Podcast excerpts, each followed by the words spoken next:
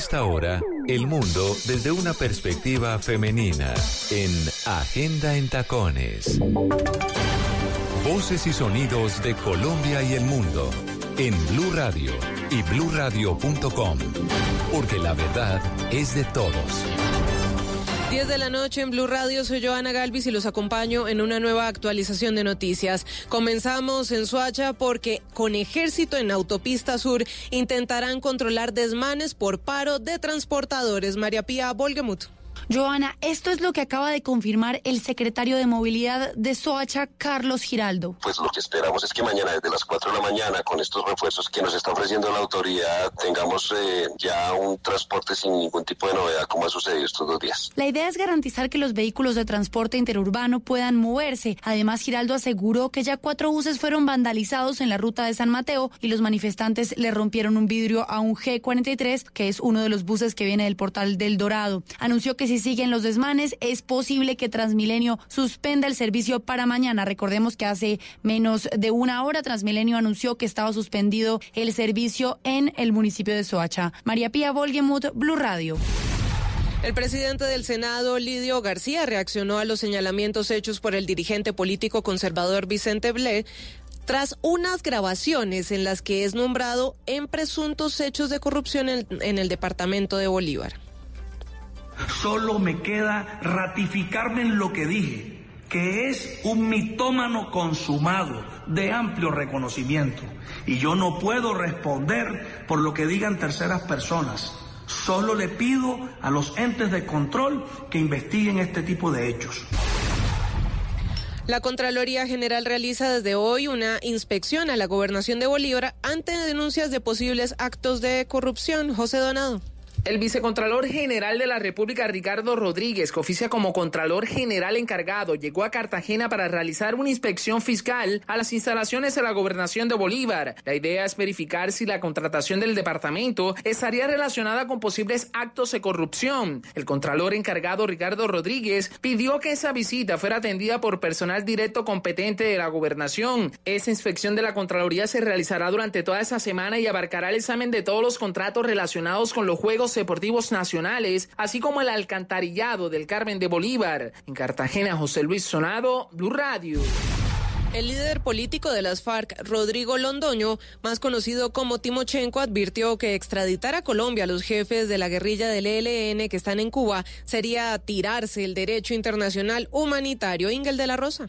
Respetar los protocolos que se habían fijado para desarrollar las mesas de diálogo con la guerrilla del ELN en Cuba es el llamado que hoy hace el líder de las FARC, Rodrigo Londoño, en medio de la tensión que existe entre Colombia y el gobierno de la isla, al que le han solicitado la extradición de los máximos jefes helenos. La verdad, pues yo sé, uno entiende que, el presidente es un hombre muy joven, pero yo sí creo que él tiene que conocer que hay una cosa que se llama derecho internacional. Y hay unos protocolos con los compañeros helenos firmados de qué hay que hacer si no se llega a un acuerdo. Y no eso de entonces entréguelos para capturarlos. Eso es tirarse el derecho internacional humanitario. Como se recordará, el canciller Carlos Holmes Trujillo se reunió con su homólogo cubano Bruno Rodríguez y conversaron sobre el pedido de extradición de los máximos jefes del ELN, pero no hubo acuerdos frente al tema, por lo que existe la posibilidad de llamar a consultas al embajador colombiano si la respuesta de la isla es negativa. En Barranquilla, Ingel de la Rosa, Blue Radio.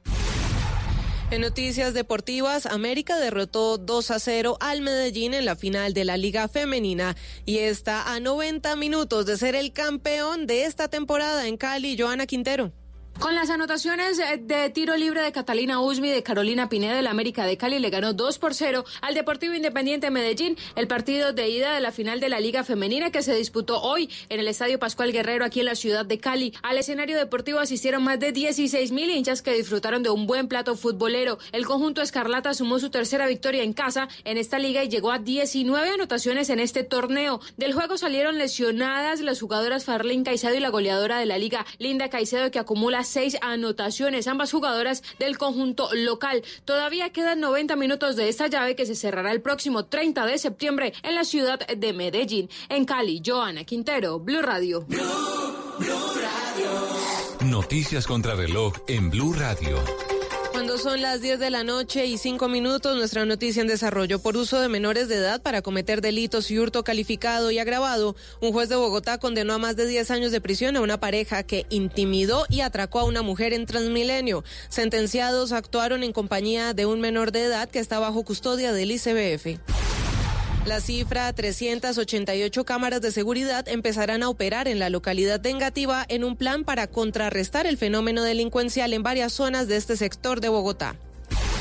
Y quedamos atentos porque el Tribunal Supremo español rechazó este martes un recurso de los descendientes de Francisco Franco y avaló la exhumación del dictador de su mausoleo aprobada por el gobierno de Pedro Sánchez.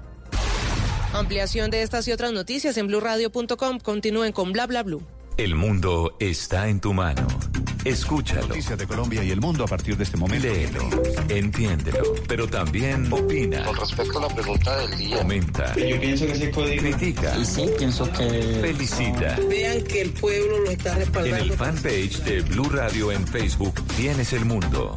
Y un espacio para que compartas lo que sientes. Búscanos como Blue Radio en Facebook. Tú tienes mucho que decirle al mundo. Porque en Blue Radio respetamos las diferencias. Blue Radio, la nueva alternativa. ¿Qué tal una deliciosa torta? Unos ricos pastelitos, unas exquisitas galletas, un pan calientico, con harina de trigo, los farallones. Y es rico alimento, suave, rendidora. ¡Deliciosa y gustadora! Con el trigo de las mejores cosechas, harina Los Farallones. Calidad y rendimiento inigualable. Trabajamos pensando en usted. Se conoció hoy la cifra del día. El señor ese que nos amenazó por las redes y que paniqueó a todo el mundo el domingo. 7 millones 588 mil 47 pesos debe en comparendos este señor. Saca a la gente a protestar, a destruir los otros buses, porque no es justo que les quiten la licencia de conducción cuando incurren en dos multas en un lapso de seis meses. Además quería proponerte si te gustaría ser parte de esta versión de Yo me llamo. Te pones un ponchito atravesado y decís Yo me llamo Mercedes Sosa. No, no, no, señor, no sé a cantar como Mercedes Sosa. Te No, señor. un poquito la papada, pero eso se logra No, con los señor. entrenamientos allá con el calvipeludo de, de Camilo que trabaja allá de antes. ¿Qué hijo de No. A ver, yo le hago la misma y le gusta. Ay, no. ¿Lo viste? ¿Todo eso que No, no, ya, ya, ya, ya. El que tengo en el cuello me lo quito yo. No, no, no. No, es un matamoscas nuevo que... Estás escuchando Blue Radio, un país lleno de positivismo, un país que dice siempre se puede. Banco Popular. Para ti, que siempre has estado ahí, cuidando a tu familia y dándole tu amor incondicional, tenemos una tarjeta de crédito con todos los beneficios que mereces. Solicita tu tarjeta de crédito Diamante Banco Popular en nuestras oficinas y disfruta momentos especiales con beneficios diseñados exclusivamente para una generación que lo merece todo. Banco Popular. Somos Grupo Aval. Vigilado Superintendencia Financiera de Colombia. Hoy en Blue Radio. Hola amigos de Blue Radio, los saluda Andreina Solórzano y me dieron una gran noticia. Hoy me invitaron a Bla Bla Blue.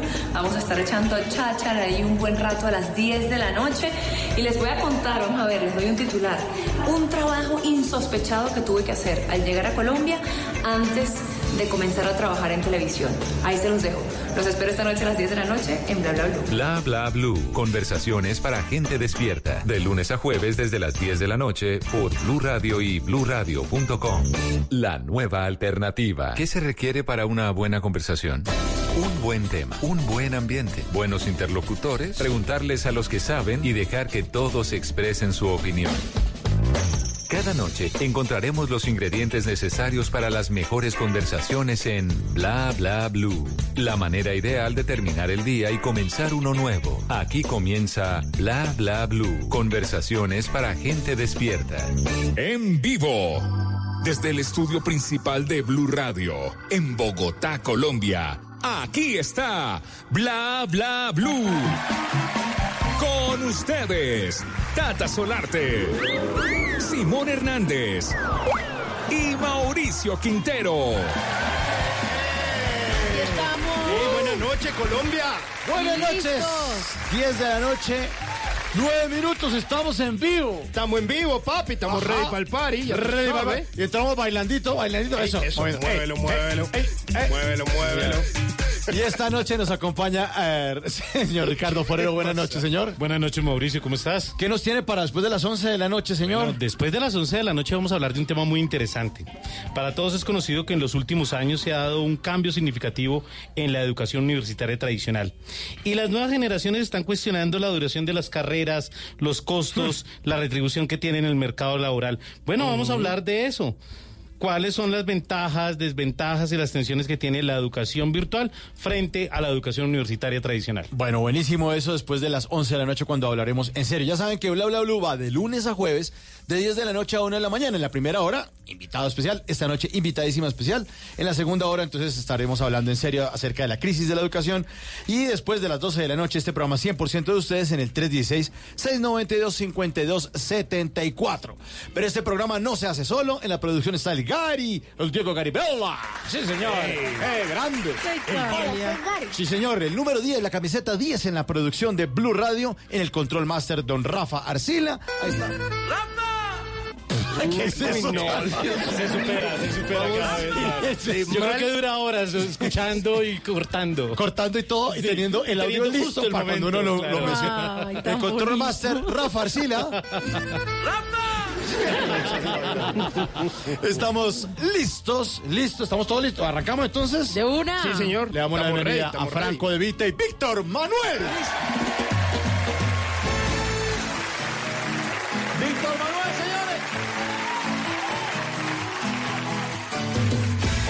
Es que yo traigo una pena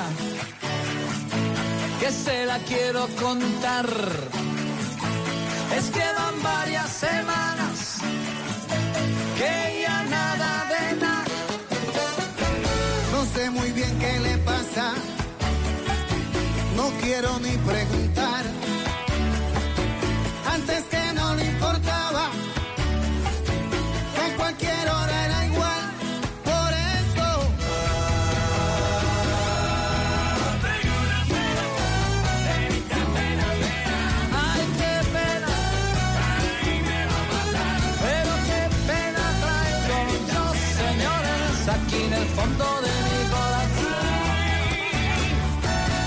consultado un experto. ¿Verdad?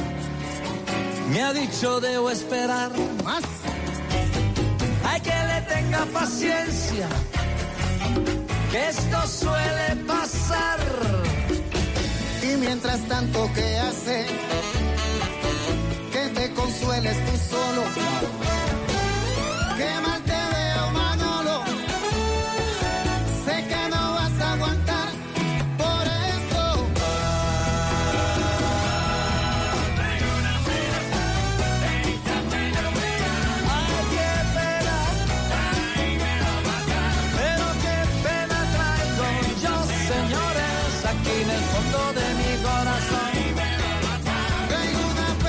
Traigo una pena, bla, bla, blue. Música en vivo.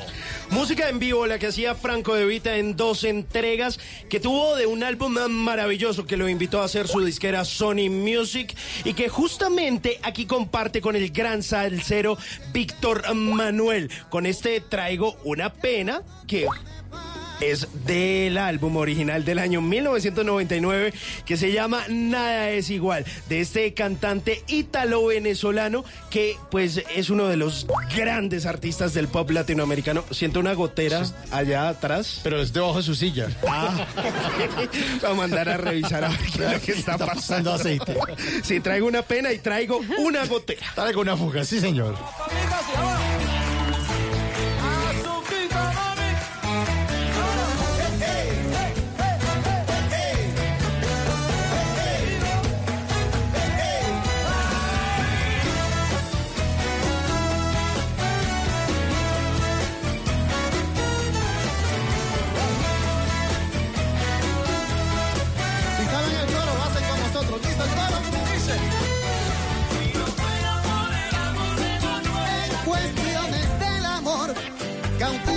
Bla bla blue.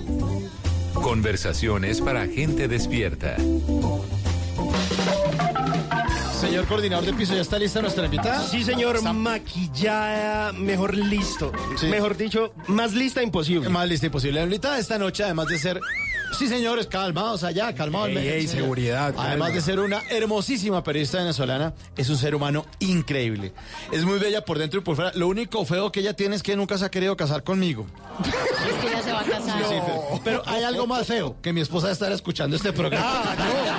Esta noche no me va a Eso es feo y se va a poner horrible. Sí, me va a tocar enrollar el tapete que dice 402 y poner la cabeza y toda la noche. Mejor recibamos con un fuerte aplauso a Andreina Solórzano. Bienvenidísima, Andreina. No, qué alegría, qué energía esta gente, no, mejor dicho. Sí, no parece esta hora, ¿no? Que- no, pero mejor dicho, voy a venirme acá a ver si, si, si me animo un poquitico. Que la animamos, la animamos, animamos. 10 de la noche, 15 minutos. Estamos en vivo en Bla Bla Blue, conversaciones para gente despierta. Uy. Ya, pero ya, calma, ya, ya, calma, ey, muchachos. ya, ya, seguridad, Ya, por y favor. Conductor de camión allá que se Los están chulos, allá atrás. Por eso hay paro, ¿no? Por eso que hay paros. No están trabajando. Andreina, de verdad es un placer que nos acompañe esta noche aquí en Bla Bla Blue. Pues vamos a pasarla bueno, vamos a oír buena música y hablar de todo, de, de todo un poquito, ¿no? No, yo, yo soy medio tímida al principio, pero después cuando empiezo a hablar ya no me pueden parar. Entonces ¿No? yo creo que sí, ¿Y- entonces, y- y tengan, suelta? para que tengan cuidado. Bueno, ¿qué le quita la timidez, Andreina? La música. ¿Sí? Sí, la música. ¿Y qué tipo de música? Soy salsera. Por eso eh, cerraron el programa anterior con una salsita que yo le había propuesto aquí al compañero. Ah, está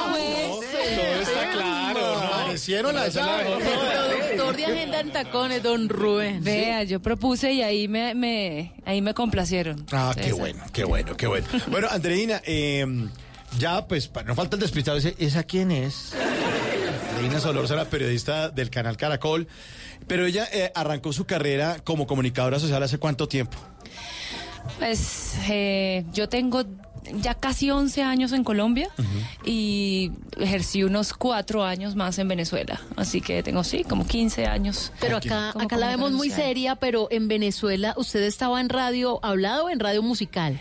Estaba en radio musical, tenía tenía un programa como una guardia musical fin de semana y tenía un programa también eh, que era, pero era radio juvenil. O sea, lo que yo hice en. Venezuela sobre todo fue, sí, sí, radio pa- para, para, chamos, como decimos allá. Entonces, eh, no era esta faceta tan seria. ¿Y qué turno odiaba más, el de los sábados o el de los domingos? Porque es que cuando uno está en radio musical y le clavan turno Sí. un sábado, un domingo por la tarde. No, el de los domingos era bravo porque además no era, era buena parte, era desde las Ujú. 10 de la mañana larguito. Ah, no, pero esa hora es súper cómodo entrar. A mí me toca entrar a las 6 de la mañana. Ah, no, no. No, entrar a las 10 súper suave. Pero. Andreina, entonces estaba en radio juvenil en Venezuela presentando qué tipo de música o era o era contenidos para jóvenes o era musical musical. Pues tenía, t- tuve dos etapas. En una etapa era pura música, era solo presentar música, hablar de los artistas, que si el top ten, tal. Ah, hubo otro programa que se llamaba Lo Más Hot, que era muy chévere, me encantaba, que de ahí, por cierto, provino un programa de televisión que tuve, mi primer programa de televisión que tuve en, Colombia, se llamaba Lo Más I. Entonces fue como, digamos, un reencauche de, lo que yo traía de Venezuela. Y en ese programa de Lo Más Hot era buenísimo porque yo, mejor dicho, hacía lo que quería. Entonces hablaba de música, hablaba de tecnología, hablaba de planes, invitaba a, artistas, pero no solamente cantantes, sino también eh, un pintor, un, o sea, era una cosa bien, bien amplia. Era como que lo, lo que estaba hot, o sea, lo que estaba como en tendencia. Entonces, bueno, ese, fue como justo el programa que hice justo antes de venir a, a vivir a Colombia. Bueno, y ahí llegó a nuestro país, se enamoró o se vino por amor, Yo me, vine, decirlo. yo me vine enamorada. Sí. Después me desenamoré, después me volví a enamorar. Eh, y bueno, digamos que este es mi, ter- mi, mi tercer amor en suelo colombiano, que es el definitivo, me voy a casar. Sí, además ahí viene con el anillo de compromiso. Sí. Claro, Ah, aquí está. Vea, Mauricio, llore. Mauricio, eso le iba a decir. ya no se puede hacer nada. Ay, ay, ánimo. Bueno, Andreina, entonces usted llega aquí a Colombia, pero entonces usted llega ¿qué? Sin, sin una propuesta laboral, llega enamorada y sin trabajo. Dice, voy a vivir ¿O qué del amor pasa? allá en Colombia. Venga, yo, yo estaba en Venezuela, digamos que no estaba la situación, por supuesto, como está ahora. pero ya se vislumbraba un poco lo que vería. Yo trabajaba en un circuito radial muy grande que tenía varias emisoras en el país y empezaron a, a expropiar. Entonces, los compañeritos que tenían la cabina de al lado, entonces les quitaron la emisora. O sea, ya el compañero que tuve ya solo fines de semana eh, ya no estaba. O sea, ya la cosa pintaba feo y en ese momento yo tenía un novio colombo venezolano que estaba trabajando allá por un momento temporal y, y él ya le había salido trabajo a Colombia. Entonces me dijo, ¿por qué no nos vamos a Colombia? Y yo le dije, de una, vámonos. Ya yo sabía que la cosa se iba a poner fea. ¿Qué año era más o menos? Eso fue en el 2008, como 2008. 2000, sí, 2008 creo. Y nada, vinimos a vivir a, Colombia. Por, yo no tenía trabajo. Yo dije, no, yo allá voy y toco puertas. Tanto que debo decir que al señor Mauricio lo conozco de esas épocas porque Échelo al agua de una. no, yo, yo, yo un día, yo en esa de que no, yo tengo que llegar y, y conocer a gente y hablar y, y- y ver a, a dónde me muevo pues para buscar trabajo y resulta que estoy en un restaurante en Usaquén. Eh, estoy comiendo con mi novio, estamos almorzando. Y en una mesa de al lado está todo un combo con con eh, micrófonos, o sea, era un equipo de radio, estaban haciendo un programa de radio. Y yo me tomé, me empujé unos tres vinos para tener la, la valentía de pararme allá y decir, hola, ¿cómo les va? Yo trabajo en radio en Venezuela, estoy viviendo acá. Y uno de los señores que estaba sentado en esa mesa era el señor Mauricio Quintero. No, pero ¿por qué me ponen ese No, sonido? no era Pet Lover en el restaurante. ese, ese es más adecuado, ¿no? Bueno, ¿y qué, ¿y qué le dijo Mauricio? ¿Cómo fue la cosa? No, pues en ese momento no hablé, no hablé mucho con él, pero él estaba en ese, en el equipo de ese programa y resulta que, que la persona que, que dirigía el programa en ese momento me terminó invitando y yo los acompañé en unos tres, cuatro programas, digamos que fue como, fue chévere, me, encantó, pero nada se dio en ese momento. En ese momento nada, No. pero... Y tuvo la oportunidad, Mauricio. Así ya no mire así porque... Sí, sí, sí, ya no se queje, no Ya, se no, queje sí. tanto que mire que, que estoy diciendo que la historia nuestra viene del pasado. Dejamos pasar. Del pasado. No aprovecho. Ese tapete del 402 lo está esperando. Bueno, Andreina, y entonces llegó, estaba tocando puertas, ¿y cuál fue esa primera puerta que se le abrió? Bueno, antes de, de la puerta que se abrió formalmente, digamos que yo estuve un tiempo en que yo hacía eso. Yo llama, a mí me decían que un señor era el portero de un canal de televisión y yo iba y decía, señor, venga, no sé qué, tal, páseme el teléfono de tal. Y yo era, ya no me daba pena, ya ahí sí ya perdí la pena. Todo el mundo lo buscaba para ver, bueno, mi hoja de vida, paso mi hoja de vida. Pero no salía, no salía nada, digamos. que- Y en un momento me- yo me metí en varias agencias de esas como de hacer comerciales. Y me llamaron y uno me dijeron, mira, te tengo una propuesta, no sé si te guste, eh, pero va- es, un, es un tema de como de, de impulsar un producto. Uy, yo dije, no, Dios mío, no me imaginaba, todos los trabajos son dignos y, y- y- sea, respeto total por las personas que trabajan en, en eso, pero yo no me imaginaba, yo pensaba que yo decía, no, yo vengo a trabajar en mi carrera, como es el sueño de toda persona que acaba de salir de la universidad, y me dicen, mira, no, es que vamos a impulsar un crédito en una, eran, en, eran una caja de compensación. Yo tenía que ir al lugar donde a, a las oficinas, a una de las oficinas, y había varios performances que uno tenía que hacer para digamos, vender el crédito de libre inversión sin que la gente sintiera que era una persona que le estaba yendo a decir, mira, eh, ¿conoces el crédito? No. Entonces me- se inventaron toda una cosa. A mí me tocaba andar con un, con, como con un título de graduación grandote, todo enmarcado y caminando por ahí y me le acercaba a alguien y decía, ay señor, espérese un momentico, ¿me puede sostener esto? Entonces el tipo, sí, sí, claro y tal. Y yo me hacía que me iba a amarrar la- la- las trenzas y decía, ay, gracias, ay, que imagínese, mire esto, me gradué. Tipo, ah, sí, felicitaciones. Y, pero no, no, no, usted no sabe el trabajo que yo tuve que pasar. Es que no, es que yo vengo de un pueblo y bueno, de eso me costó, me costó, pero resulta que finalmente pedí el crédito de libre inversión que te da el 0.9%. Entonces, ese me tocó, pero después iba a un nivel más allá. Entonces le decían a uno, no, eh, venga y, y agarre una llanta. Y No. entre por las oficinas con la llanta, rodando la llanta, y le dice, y el mismo cuento. Entonces decía, ay señor, usted sí sabe cambiar una llanta, es que me pinché. Yo, sí, pero ¿y por qué se la trajo? No, no, no, es que yo como no sé nada, yo, yo soy su nueva, nunca había tenido carro. Lo bueno es que compré el carro por el crédito de libre No. ¿Cuánto tiempo estuvo en ese trabajo? No, eso, eso lo hice. Mira, esta es la primera vez que yo he hecho ese cuento. Yo eso lo hice y a mí me fascina, me parece, me, me muero la risa porque pues, nos divertíamos, éramos tres personas y nos teníamos que rotar los, los roles. Había una niña que era de esas poderosas, mejor dicho, por todos lados tenía sus. Bien dotadita. Estaba bien dotada y ella tenía que echar el cuento, era como, ay, ¿cómo me quedaron? Ay, mira que me lo pude. Bueno, que a ella le tocaba ese, ¿no? Se operó gracias al Exacto, crédito del gracias, Mira, eso era, eran, eran como dos semanas, pero yo desde el principio dije, yo solamente puedo una semana.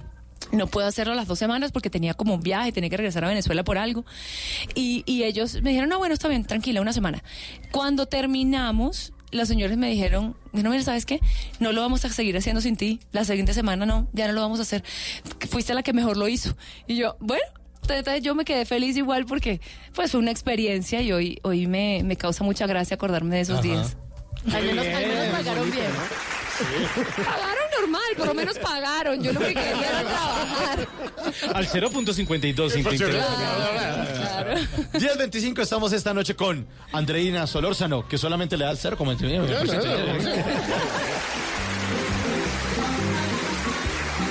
Y ahora en Bla Bla Blue venimos a robar.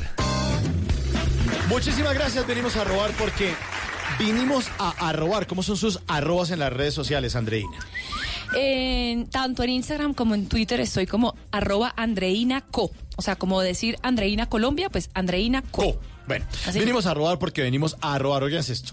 Arroba Charles Marilyn en su cuenta de Twitter puso lo siguiente. Dice, me salí de trabajar porque el regalo de amigo secreto era de más de 50 mil pesos. Cuidado. ¿no? Arroba guion al piso celeste escribió eh, lo siguiente en su cuenta de Instagram. Dice, ¿en dónde tengo que votar para que me gobierne usted, mi amor? Vinimos a robar porque venimos a robar. Arroba Egonayerbe, famosísima cuenta que es bien divertida. Arroba Egonayerbe eh, escribe esto en su cuenta de Twitter. Dice, hay gente a la que no se le puede preguntar cómo estás porque contestan. le cuentan la vida a la uno. No, y le cuentan la vida a uno. ¿Cómo estás? No, que pasa es que mi abuelita está... Ya, no me cuente eso. Y este último, desde España, la cuenta Madre de Mamones, se llama así. yo Esas creo. cuentas. Arroba Joviniene, se llama arroba Joviniene. Eh, Madre de Mamones puso en su cuenta de Twitter el siguiente diálogo. Dice, ¿tenéis hijos? Sí, dos niños. Ah, qué pena que no tengáis la parejita. Es que no pensaba cruzarlos. Vinimos a robar porque venimos a robar. No pregunten.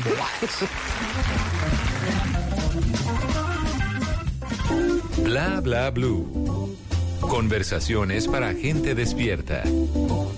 Se puso la minifalda, la que tanto le gustaba, la que ya no se ponía, porque no la dejaba. Se cansó de las promesas, de esperar que un día cambiara.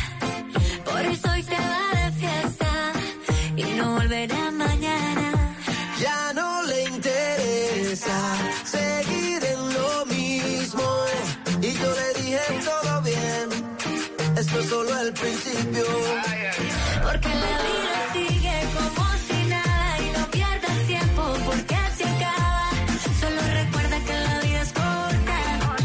Más que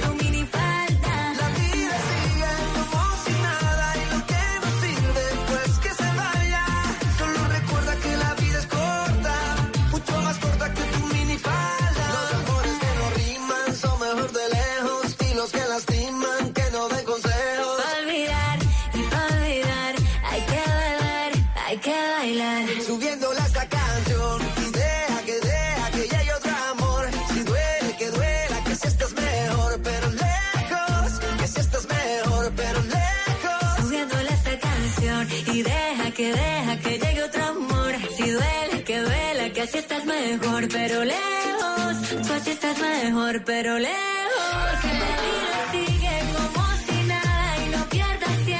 De la noche, 29 minutos. Seguimos en Bla Bla Blue, conversaciones para gente despierta. Ahí está Gracie Rendón, acompañada de Juanes, con una canción a la que le ha ido muy bien, que se llama Minifalda. Gracie, que tiene noticias de lo que sucedió hoy justamente en los Latin Grammy, donde va a ser protagonista, pero el protagonista mayor es Juanes, que va a ser personaje del año, Tata. Sí, es la persona del año. Cada año la entrega de los premios Grammy tiene un reconocimiento especial, es el más importante de la academia y muchos artistas le rinden homenaje en una gala bellísima que yo creo que es más bonita, más solemne que los mismos premios Grammy justamente un día antes. Pues eh, la persona del año será Juanes en esta oportunidad.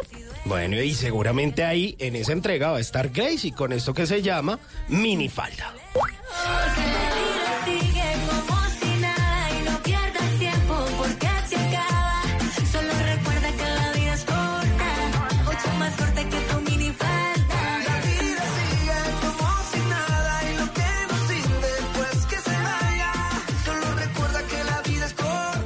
Hay cajas de dientes, cajas fuertes y hasta cajas de música. Pero ninguna como la cajita de Tata Solarte. En Bla Bla Blue, vamos a tirar caja. Son las 10:30 minutos. Estamos con Andreina Solórzano, de Venezuela. Ya hace más de, ¿qué? ¿11 años en Colombia? Sí, casi 11. Ah, bueno, no, ya es de acá. Sí, es de acá, de ¿Y qué le gusta comer de Colombia? Mira que la comida es bastante parecida, pero yo me muero por un sancocho, pues me muero por un sancocho de pescado, por la comida del Pacífico. Creo que soy una enamorada del Pacífico. Eh, ¿Qué más? No, la bandeja paisa también, eso es... Eso sí, pues, pues to- toca una vez al mes, pero pues cuando la, me la como, me la como con un Con todo, gustazo. con el chicharrón, con la carne, con, todo, con todo. con todito. Un amigo decía que comer bandeja paisa era morir un poco. no, para recuperarse una bandeja No, pero es que sí es exótica, porque Es deliciosa. hace, hace poco vi en un restaurante, era un español, y pidió bandeja paisa por primera vez. Y me hubiese encantado grabarlo. Todas las caras que hacía eso, cogía el aguacate, cogía el chorizo. No podía creer eso tan grande, se volteaba, cogía el plato. Era de verdad un espectáculo verlo. Una delicia. Es exótico, Es es, exótico. un plato bonito. Bueno, Andreina, ¿le gusta tirar? ¿Caja? Eh, bueno, ustedes me explicarán de qué va. Yo tengo miedo de esa cajita que veo por ahí rodando. No, y esa está bonita. Bueno, esa caja, Andreina, tiene unos papelitos que vamos a sacar de a uno. Uy. Ahí está, y vamos a conversar sobre esos papelitos que, hay, que usted va a ir leyendo de a uno. Ok. Entonces, abra la cajita, ¿ya? saque un papelito. Ajá. ¿Y qué dice ese papelito? El primero es... Ah, ¿eso en orden? Sí, no, no, no, cualquiera. Ah, ok. El que sacó cualquiera, agarré uno Ajá. por allá. Ay, Tomás y Vela. ¿Quiénes son? Ay, esos son mis hijos. ¿Cómo son así? dos, son dos gaticos que tengo. Ah, Un- ah, ok. Uno viejito y uno jovencito. Eso, Tomás es venezolano, es viejo. Vela es joven, es colombiana. Eh, él es fino, él es un toma, él es, él es un gato persa. Ella es una chanda fantástica que se cree de mejor sociedad. Ay, Entonces, complemento perfecto. Sí, sí, sí. Ellos son. Bueno, por, por muchos años yo estuve en Colombia sin, sin mi familia. Eh, estaba sola y no sé, era de típico domingo, todo el mundo con su familia. Yo estaba en mi casa con mis gatos. Y de verdad yo creo que estos animalitos tienen la, la posibilidad, la, tienen el poder de hacerle, hacerle a uno un hogar. O sea, yo llegaba y yo igual sentía que mi casa es un hogar porque tenía a mis compañeritos allí. Bueno, y ahí siguen conmigo. Allá tengo a mi mamá aquí, a mi hermana aquí. Ahora tengo pues a mi prometido. Pero ahí siguen Tomás y Vela conmigo. ¿Y, y son muy dañinos los gaticos? Es que mucha gente se queja de que, ay, tan bonito tener gatos, tan chéveres, son limpios, son juiciosísimos. Pero no tengo los muebles que quiero porque mi gato me los daña. Eso lo he escuchado Eso más de una amiga. O sea, ellos no son dañinos nada, no, no hacen nada, no molestan, no hacen, no hacen nada, pero uno tiene, no puede tener el mueble que quiere definitivamente porque te, se, se daña. Toda mi casa es a prueba de gato.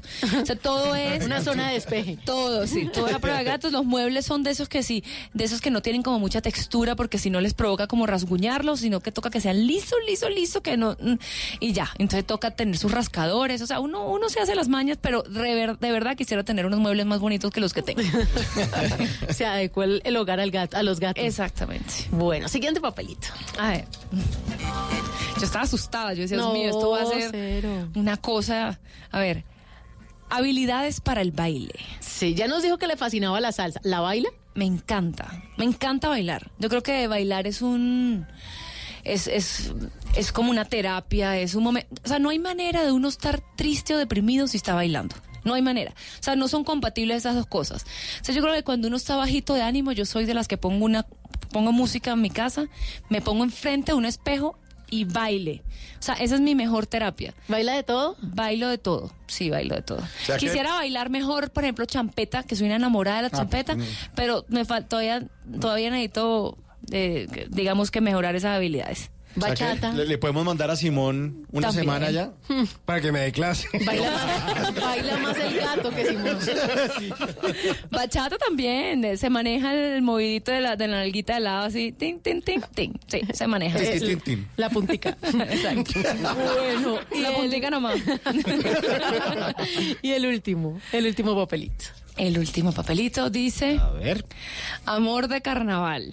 Bueno, ahí ya vemos en, el, en la mano el anillo de compromiso. ¿Cuándo es el matrimonio? El 10 de noviembre, ya estamos dicho, en la recta final. Los preparativos. En los preparativos, Dios mío, eso es, eso es como... Yo creo que uno cuando se casa debería en el trabajo ser tan considerados y decirle no vaya mija. Una vaya". licencia. Sí, una licencia. de- Licencia de matrimonio, sí. Exacto, licencia de matrimonio. Porque es otro trabajo aledaño, pero, pero es un trabajo muy que da mucha ilusión. O sea, obviamente lo que importa no es la boda, sino el matrimonio. O sea, la boda es un día. Pero sí es muy especial que los el universo, los dos universos de dos personas, porque además nosotros, o sea, nuestra gente no se conoce. Entonces todos nuestros amigos, nuestra familia, nuestra, o sea, es como unir nuestros dos mundos y eso nos tiene de un ilusionados.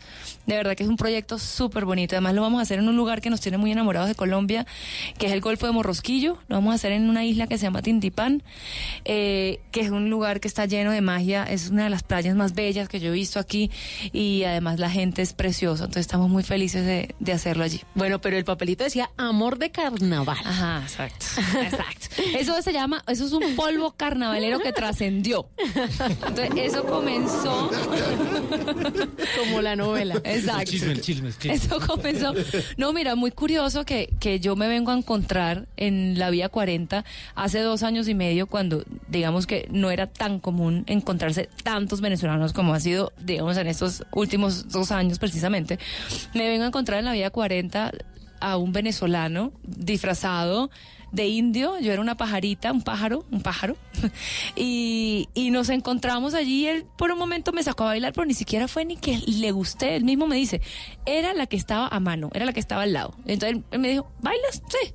Entonces empezamos a bailar en ese momento en que uno está esperando, pues estamos en una comparsa que se llama La Puntica Nomá, por eso digo, la comparsa se llama La Puntica Nomá. No. y eh, estábamos esperando ese momento en el que ya toca que salga tu carroza y empiezas a bailar, que es un momento en que estás como detenido.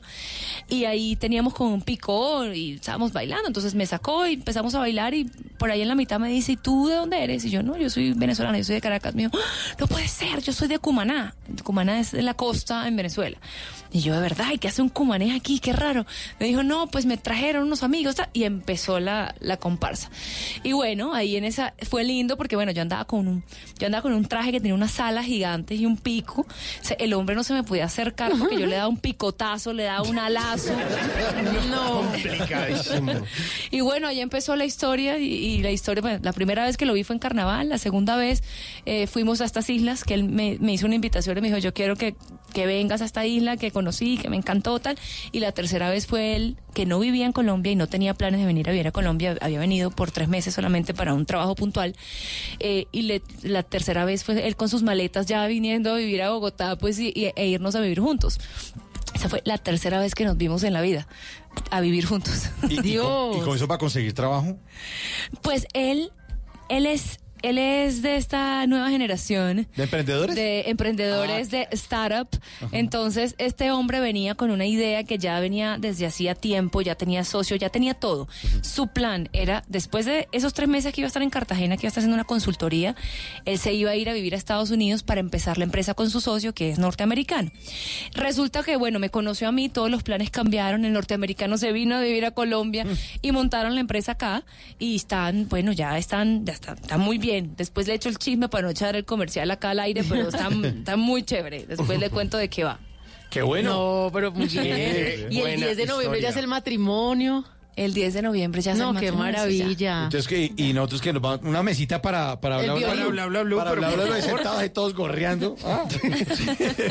Estamos esta noche con Andreina Solórzano aquí en Bla Bla.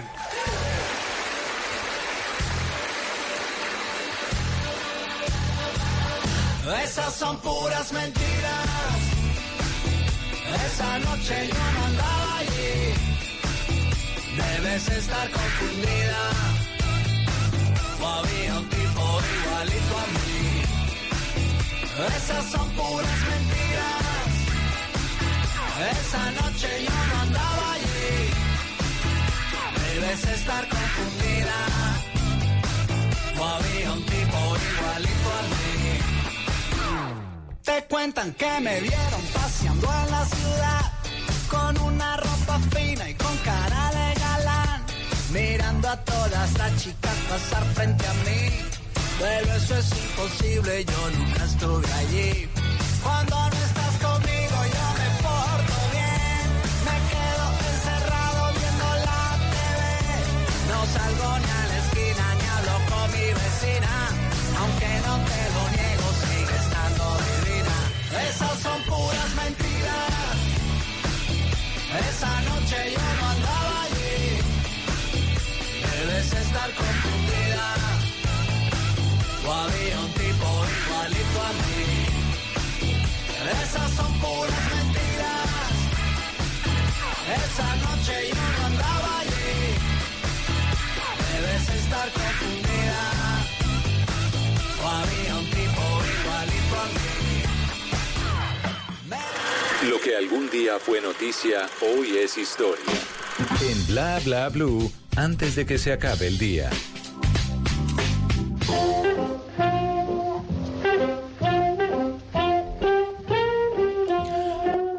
Antes de que se acabe el día, vale la pena recordar que un día como hoy, pero del año 1991, se publicó el disco Nevermind de la banda Nirvana.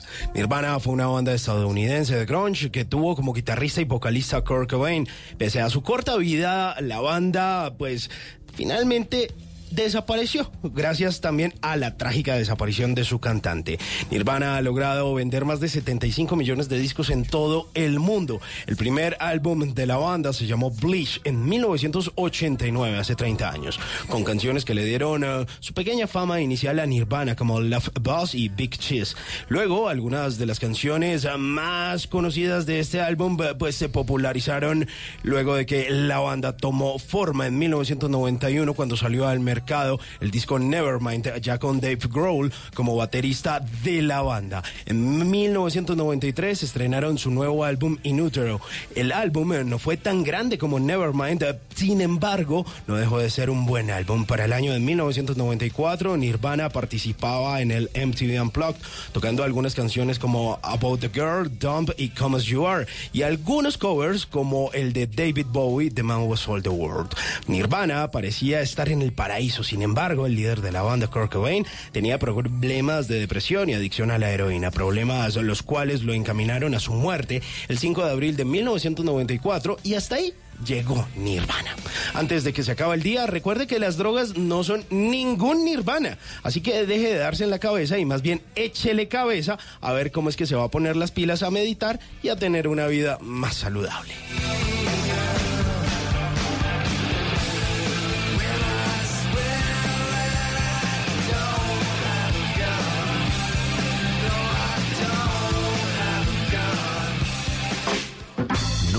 Te irás a la cama sin aprender algo nuevo. Bla bla blue.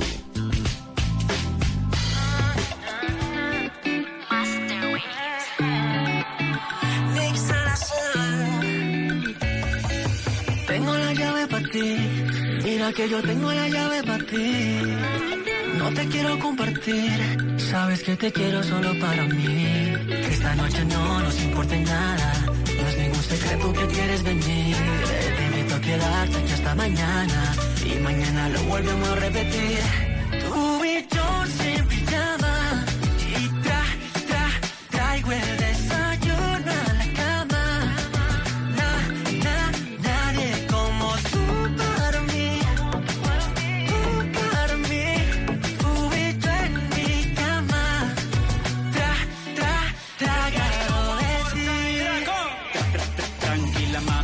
esta noche y te vas mañana. Ven, te quito la ropa aquí en mi cama. Vamos a encender la llama y que no importe nada. Amo tu cuerpo, vi tu piel perfecta como porcelana. Ey, bailame, que tú sabes que eso me excita. No sales de mi cabeza como mi canción favorita. Tú eres para mí y yo para ti. Me haces tan feliz. Ven, dame otro kiss. You know what I mean. Come, baby, come, come, baby, come. Tú y yo sin pijama. Ahí estamos estrenando música. Tú para mí, Nick Salazar y Dragón Rojo.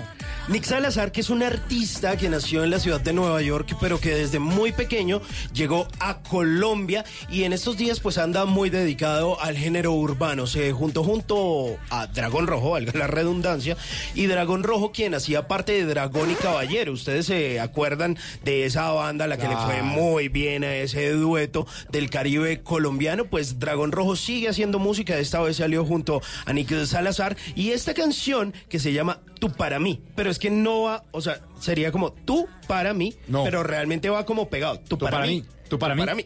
tú para mí. Bueno, igual dice como la misma vaina, tú para mí.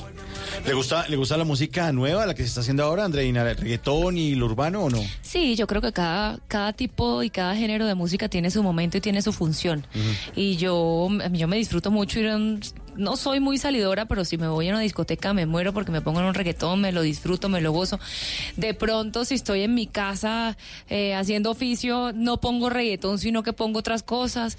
Pero yo creo que cada cosa tiene su... Sí, no, eso de que, no, que la música de antes, no, no, no. Quedarse ahí pegado en el pasado Sí, tampoco. no, yo tan que tampoco tan hartos. Sí, sí, sí. Tampoco tan hartos. Estamos esta noche con Andreina Solórzano, periodista de Noticias Caracol. Nos acompaña esta noche en Bla Bla Blue. Ya nos había contado hace un ratico que le ha tocado una cantidad de oficios varios, pero después, ¿en qué momento ya se eh, enroló con el tema del periodismo? ¿Fue con, cuando entró a CMI, Andreina? Sí, pues yo eh, en, un momento mm, entré a CMI a hacer un proyecto puntual, que era como una cosa de un reality show, que tenía yo que irme por varias ciudades. Imagínate, además la dicha, que el primer trabajo que conseguí me hizo viajar por Colombia. Fui a varias ciudades a entregarle como unos cheques a unos ganadores de un programa de emprendimiento que le daban un capital semilla para iniciar sus empresas. Entonces me fui, mejor dicho, estuve en el sitio súper recóndito, estuve de La Guajira, en Guane, en, o sea, en unos municipios por allá. eh, y, y eso fue una cosa puntual, rápida. Resulta que en ese momento, poco después, se enfermó la, la, la- la presentadora de entretenimiento de CMI. Y como, sí, total, se enfermó, le dio una gastritis tenaz a las 2 de la tarde y era para la emisión de las, de las nueve y media de esa noche. Entonces, Yamid es- me dicen que está desesperado, ¿a quién llamamos? Y resulta que llega el señor de proyectos especiales con el cual yo había hecho esto, que era de la programadora de CMI, porque antes CMI era noticiero y programadora que hacía pues otros contenidos. Eh, y me dijeron, mire, y le dijo, mira, yo, jefe, yo tengo acá una muchacha que con la que trabajé la semana pasada y me fue bien. Le digo, ven, que se venga ya. Entonces me llamaron, yo estaba... Oiga cómo imita ya, mira. es, casi igual. Igualita, ya. Dice, óyeme, óyeme, óyeme.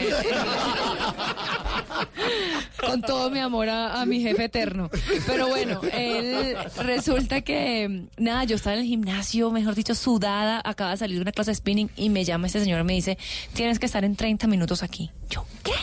Bueno, eso fue una locura, salí corriendo. Afortunadamente yo acababa de grabar un demo con los casting que había hecho en, ot- en otros canales, que yo me había conseguido a la persona que me había grabado, le había dicho, por favor, pásame eso, porque yo no, no he hecho, yo en Venezuela hice un poquito de televisión, pero hice un programa de concursos, también de jóvenes, de estudiantes, no tenía que ver con el formato de noticias, entonces yo eso, a mí eso no me servía. Entonces dije, por favor, pásenme, no sé qué, y de esas personas queridas fueron ángeles, me dieron esos videos, y yo con eso me armé un reelcito ahí improvisado, y me llegué con eso debajo del brazo, y se lo mostré al señor Yamit, y él me dijo, perfecto, usted mismo lo hace, vaya, arréglase. Óyeme, ¿qué nos inventamos contigo? ¿Cómo es que te llamas tú? Andreina. Mm, Andreina, Andreina. Entonces, pongámosle Andreina Fascina. Bueno, perfecto, eso se quedó. Andreina Fascina. Y entré, me tocó dos noches, no más. Dos noches que, que tuve que reemplazar a Alexandra Santos, era la que estaba en ese momento. Y ya después llegó Alexandra, tomó su puesto, pero entonces ese señor me dijo, bueno, ¿usted qué?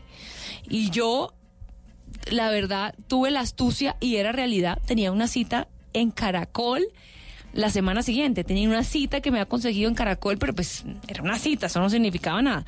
Y yo le dije, no, yo tengo unas conversaciones con Caracol la próxima semana. El señor me dijo, ¿cómo? No, no, no, no, no, venga para acá. Entonces llamaron al gerente, no sé qué, y pues ahí empezó mi historia en CMI. ¿Qué año era?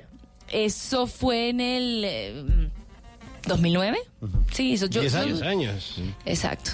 Eh, entonces empecé en CMI con un programa que se llamó Lo Más Hot que era de entretenimiento internacional, era de chisme, era como un entre- y entertainment television, pero colombianizado. Y después, de, por un tiempo ya Alexandra se fue, se casó, tal, y entonces el jefe me dijo, bueno, venga para acá, ya viene, ya viene para noticias, y ahí fue pues mi historia en esa sección maravillosa que a la que le agradezco mucho porque eh, primero conocí mucho, yo via yo todo el tiempo estaba viajando a todas las fiestas carnavales de todo de Colombia, conocí mucho Colombia y, y conocí la parte linda, fue lindo estar por un tiempo diciendo la parte amable de las noticias y aprendiéndole pues al maestro Yamit, así que esa fue una gran escuela para yo comenzar mi carrera acá en Colombia. ¿Cómo es que regaña a Yamid? Dice, hermana, sea seria.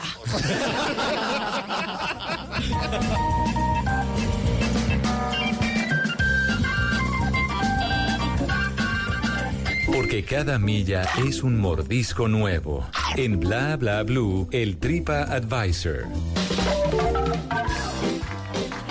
Bueno, Andreina, resulta que aquí en Bla Bla Blue tenemos una sección que se llama Tripa Advisor. Ok. Seguramente ha escuchado imitaciones como TripAdvisor, pero no. Podrán imitarnos, pero igualarnos jamás. Jamás. Jamás. Pues resulta que aquí, eh, en esta sección, lo que hacemos es que yo la voy a llevar de viaje a tres lugares donde usted ha estado. Y la cosa es sencillísima. Vamos a coger un avión y en cada lugar usted me dice, vea Simón, usted no se puede ir de ese lugar sin haberle echado esto a la tripa, haberse comido esto o haber visitado este lugar. ¿Le parece? Perfecto. Listo, cojamos el primer avión a ver a dónde nos lleva.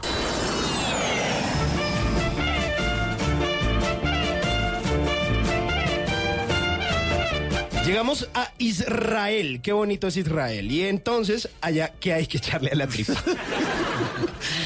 Bueno, en Israel tienen que ir, eh, hay más de comer porque lo que más hice fue visitar lugares más que comer. Eh, lo que tienen que hacer es ir a un paseo que no está que no es tan publicitado, pero me pareció increíble y es el Muro de los Lamentos, que es un lugar por supuesto muy sagrado para las tres principales religiones monoteístas del mundo. Ese lugar concentra eh, mejor dicho, es del interés de estas tres religiones, entonces tiene mucha energía, pero hay un paseo que es por la parte subterránea del Muro de los Lamentos, que no es lo que tú ves, sino que te- hay, hay unas oficinas donde tú terminas pagando un tour, ta, ta, ta, pero no mucha gente lo conoce. Y lo que tú ves allí es impresionante, porque llegas a un punto en el que encuentras las calles originales, como eh, tramos de las calles originales, y te enseñan en el dibujo en cómo era el gran templo antes y, y qué callecita estás. O sea, es una cosa realmente fascinante. Es un viaje en el tiempo que yo, para mí, ese es uno de los viajes que más me ha tocado y no me imaginé que, o sea, yo, yo no soy religiosa, soy espiritual más no religiosa, pero el viaje realmente me impactó mucho y ese fue uno de los paseos que más me gustó, el de la parte subterránea del Muro de los Lamentos. Listo, eso está buena esa recomendación. Vamos por la segunda ciudad, a ver a dónde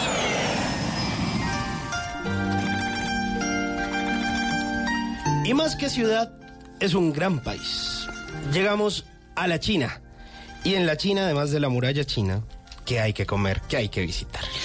Uy, los desayunos chinos son fantásticos. ¿Cómo son esos? Una cosa que te sirven un poco de dumplings, que uno dice, ah, es una cosa así como desabrida. Se lo come uno desabrido en, otros lados, pero allá es todo menos desabrido. Ok. Eso sí, la comida china de China es totalmente diferente a la comida china que uno se come aquí. Esa sí es la original, esa sí no O la sea, imitan. Es O sea, el otro chino no es ni medio No, parecido. no se parece nada. Que es lo más conocido de nosotros. Nada, aquí nos tropicalizan eh, la comida china mucho, pero la, eh, los desayunos, me acuerdo mucho esos desayunos con esos, con una cantidad de dumplings de los sabores mm, ¿Cuál- ¿Cuáles son esos, cuáles son esos dumplings? Eso es como una masita, una masita que, que viene como hervida, que viene rellena. Eso, eso, son, eso, eso me acuerdo como, me acuerdo mucho. Y bueno, y si hablamos de parte de paseo, que es que esa es mi parte favorita, el, la, la Gran Muralla China y devol- y cuando uno se va de la Gran Muralla China, lanzarse por un tobogán que tienen que es para uno bajar, pero bajas en tobogán. Wow. Esa también es buenísima. Bueno, eso está muy bonito. Y ahora nos vamos para otro lugar que seguramente ese sí tiene muchas recomendaciones de comida.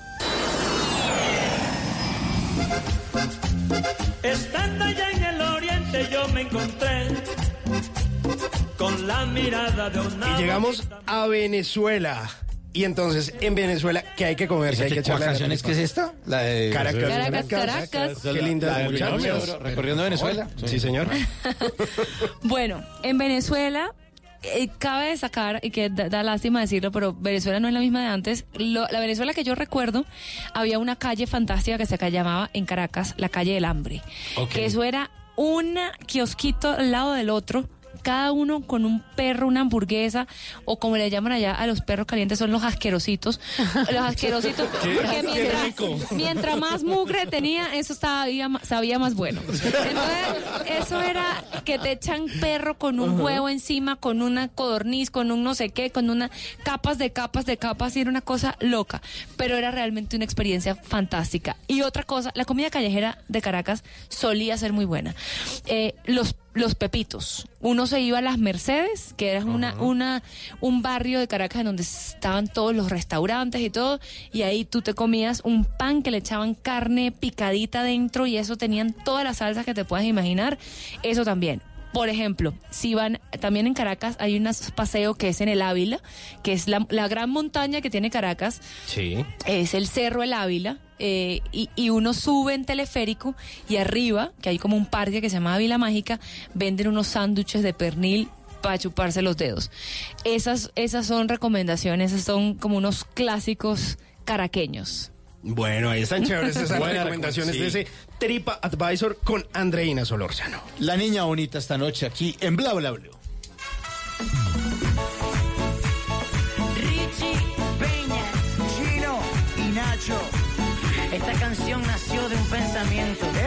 Yo solo pienso en ti, mi niña bonita. Mi amor. Oye, tú reconoces un hit cuando lo oyes. Lo que siento por ti es ternura y pasión. Tú me has hecho sentir que hay en mi corazón tanto amor, tanto amor.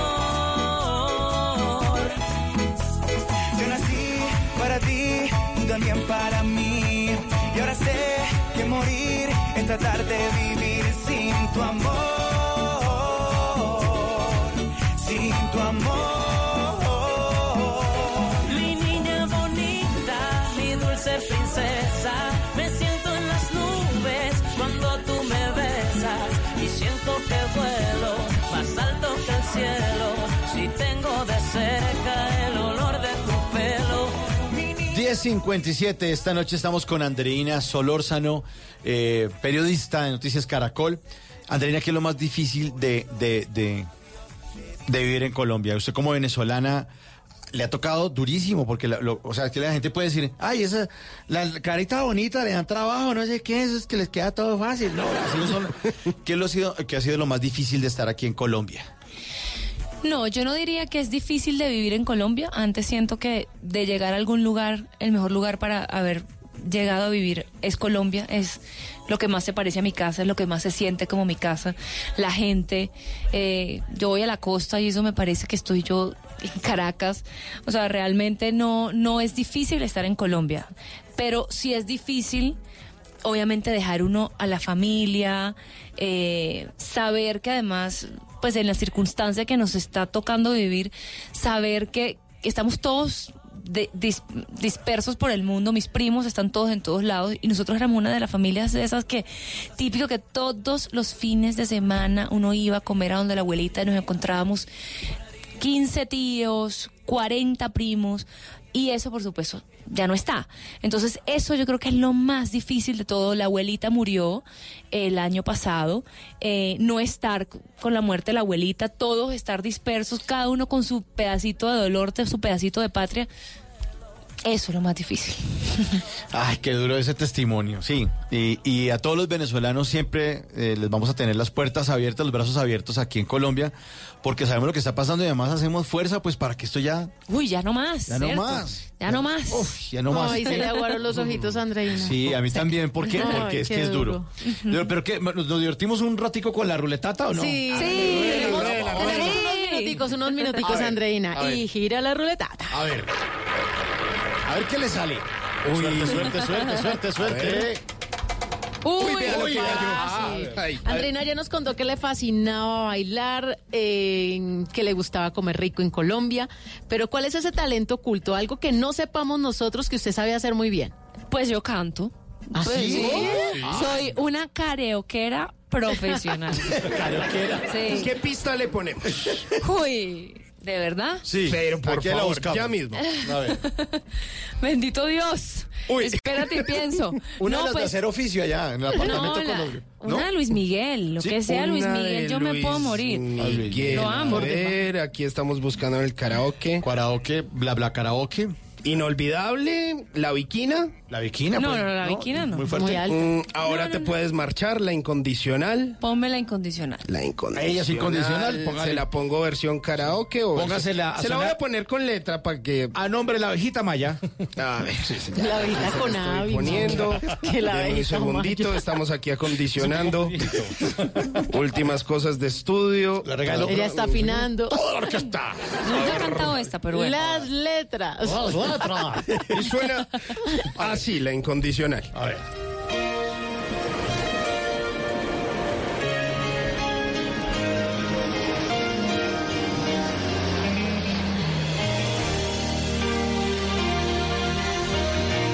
Tiene su introducción larguita. Sí, tiene un poco. Eran otras épocas de la música, sí. Ay. La misma siempre tú. Amistad, ternura, qué sé yo. Tú, mi sombra, has sido tú. La historia de un amor que no fue nada. Tú, mi eternamente tú. Un hotel, tu cuerpo y un adiós. Tú, mi oculta amiga, tú, un golpe de pasión, amor de madrugada. Y no existe un lazo entre tú y yo. Nada de amores, nada de nada.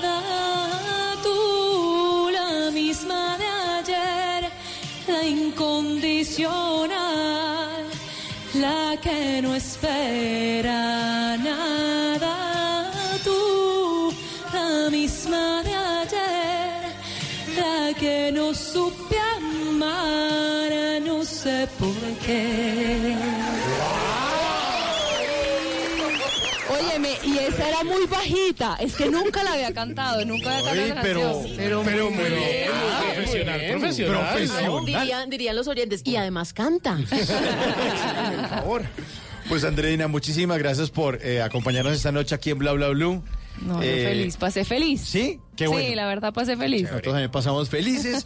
y nada, estas puertas abiertas siempre estarán aquí. Bueno, ya el señor el camino. Otra, ya muchachos, por favor. Que cambien el paro ese que se acaba El el del paro camionero, por favor. Por favor. Ah, ya. Muchas gracias por acompañarnos aquí en Bla Bla Blue. Puertas abiertas para siempre. Y gracias por acompañarnos aquí en este concurso de Yo me llamo Andreina Solórzano. Mericé. Mericé también. Nos vemos en Bogotá. Andreina, muchas gracias. A ustedes, muchísimas gracias. Feliz noche y bueno, espero volver. Sí, Claro que sí, Claro que si vienen voces y sonidos, se regresamos en Bla Bla Blue.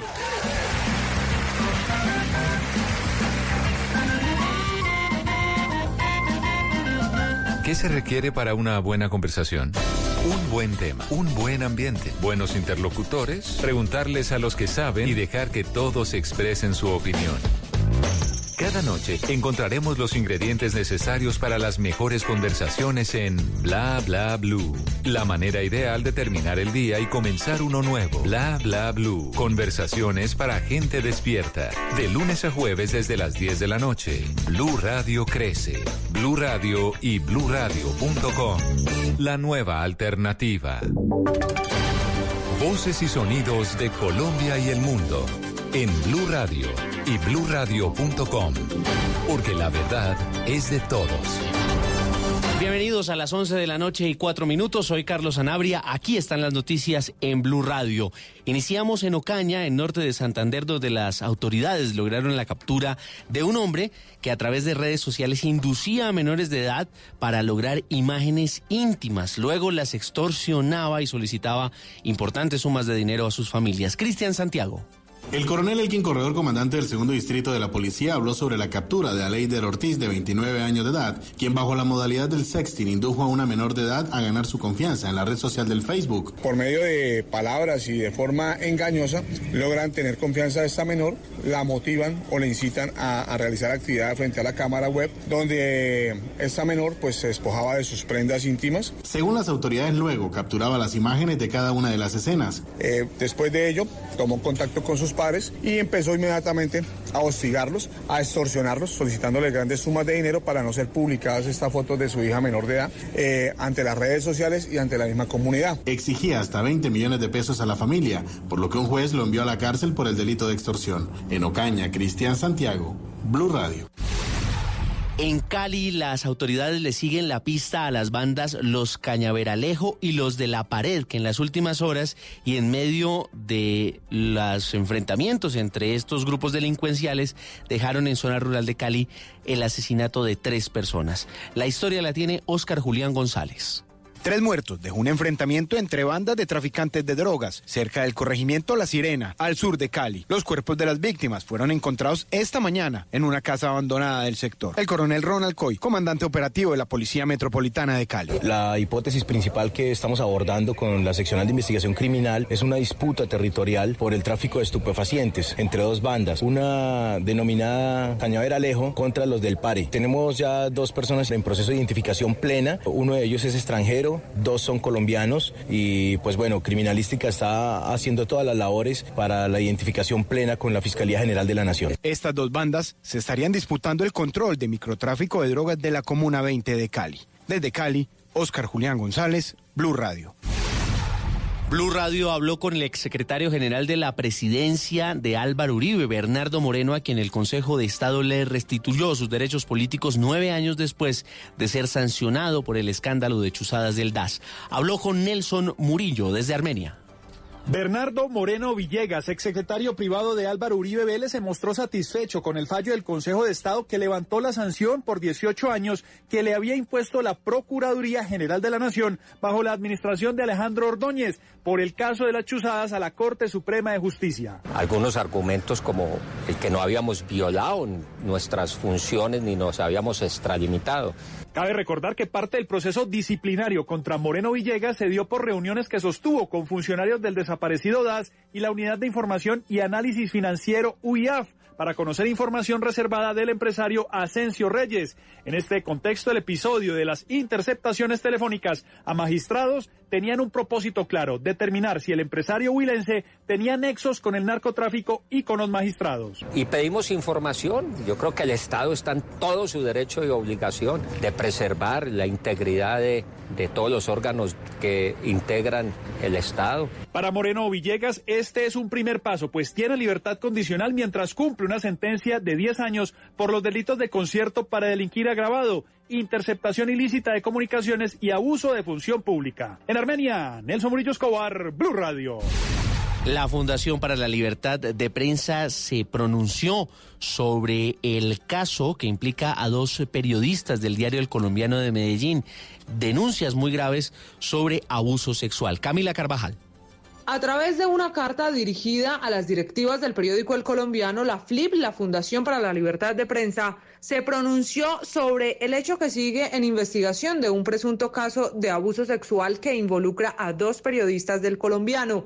La fundación en la carta le dijo al periódico que está lista para apoyar las denuncias y las investigaciones y pidió además una protección especial para la víctima, para Vanessa Restrepo, la periodista que denunció a su macroeditor. En la carta finalmente la FLIP también entrega recomendaciones de cómo los medios de comunicación deben manejar este tipo de casos. Dijo la fundación que debe primar la protección a las mujeres que se atreven a denunciar los presuntos hechos de abuso. En Medellín, Camila Carvajal, Blue Radio. Noticias contra reloj en Blue Radio. A las 11 de la noche y 9 minutos, noticia en desarrollo en los Estados Unidos, donde el estado de Massachusetts prohibió oficialmente la venta de todo tipo de cigarrillos electrónicos, convirtiéndose en el primer estado de la Unión Americana en imponer una restricción total sobre estos dispositivos. La cifra del 57.5% de los créditos de vivienda otorgados en Colombia son de menos de 100 millones de pesos, según un análisis realizado por Data Crédito. Y estamos atentos a la licitación del Metro de Bogotá que seguirá adelante después de que el Consejo de Estado negara la solicitud del Polo Democrático para suspender ese proceso internacional para adjudicar el constructor de la primera línea.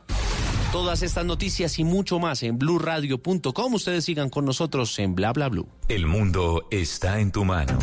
Escúchalo. Noticias de Colombia y el mundo a partir de este momento. Léelo, entiéndelo, pero también opina. Con respecto a la pregunta del día. Comenta. Yo pienso que ese código. Critica. Y sí, pienso que. Felicita. Vean que el pueblo lo está En respaldando. el fanpage de Blue Radio en Facebook tienes el mundo y un espacio para que compartas lo que sientes. Búscanos como Blue Radio en Facebook. Tú tienes mucho que decirle al mundo, porque en Blue Radio respetamos las diferencias. Blue Radio, la nueva alternativa. Estás escuchando Blue Radio, un país lleno de positivismo, un país que dice siempre se puede. Banco Popular. Soy Marta Vélez y cuando dicen que el palo no está para cucharas, yo veo que con él puedo hacer un juguete, una mesa y hasta una bicicleta. Siempre se puede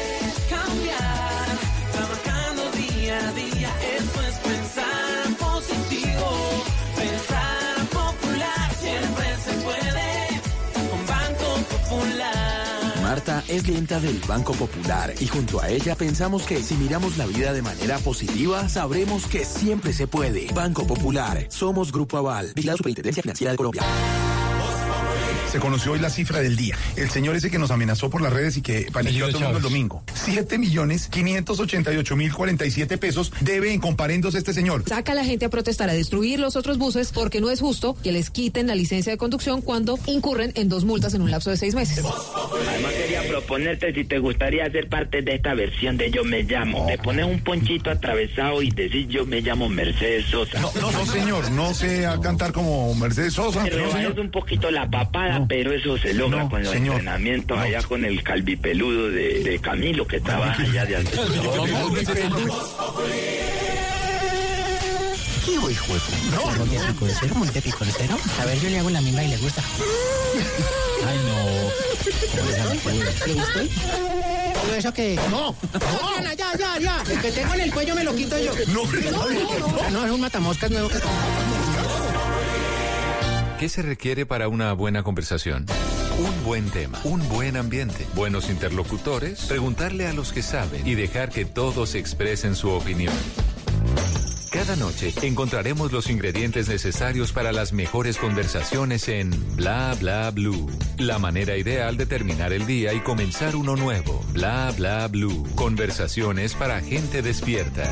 Hola, quiero saber tu nombre y quizás, tal vez, algo podríamos tener. No sé si me pensaste como yo te pensé. Fue que yo me acordé que ayer tú Dejaste en mi cama toda tu ropa interior Y hoy te estoy buscando pa' pasarla cabrón No sé lo que tiene esta dura la shorty Modelan su story Ayer en la noche empezamos y la disco encendía y tú prendías. Anoche lo hicimos en el carro y hoy ni me conocía, qué rico lo hacía, bebé. Ayer en la noche empezamos y la disco prendía y tú encendías. Anoche lo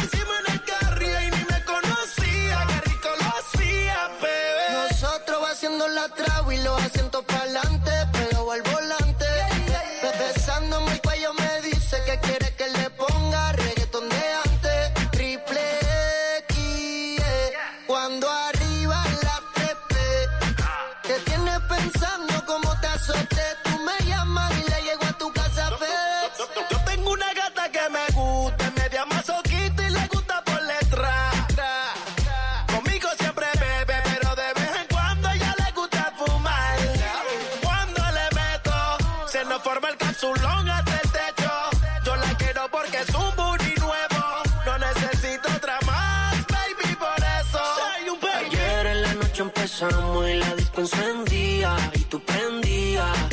Anoche lo hicimos en el carro y hoy ni me conocía. Qué rico lo hacía, bebé. Ayer en la noche empezamos y la disco prendía y tú encendías.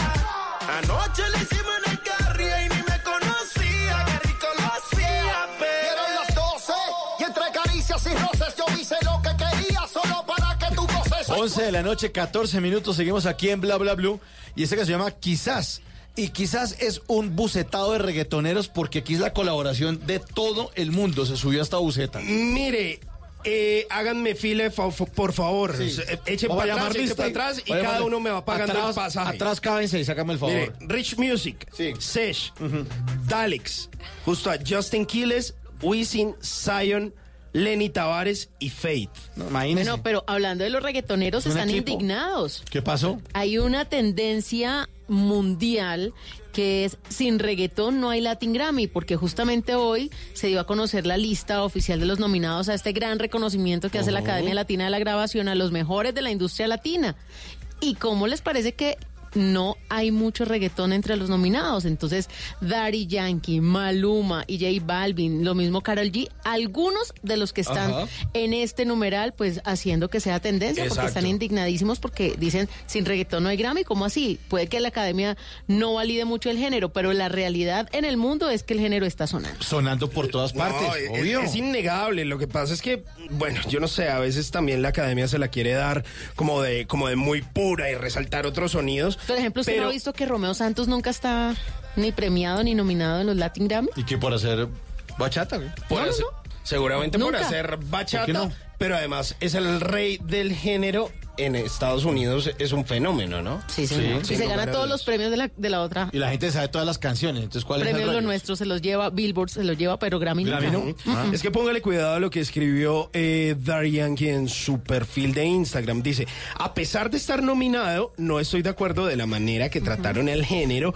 y a muchos de mis colegas. Recuerden, una cosa muy importante, su plataforma no fue la que creó este movimiento. Esto va más allá de un premio. Esto es cultura, credibilidad, pertinencia y respeto. Y bueno, como lo decía Tata, también se sumaron otros personajes. Sí, porque como- J Balvin está nominado, Balvin. pero igual está indignado.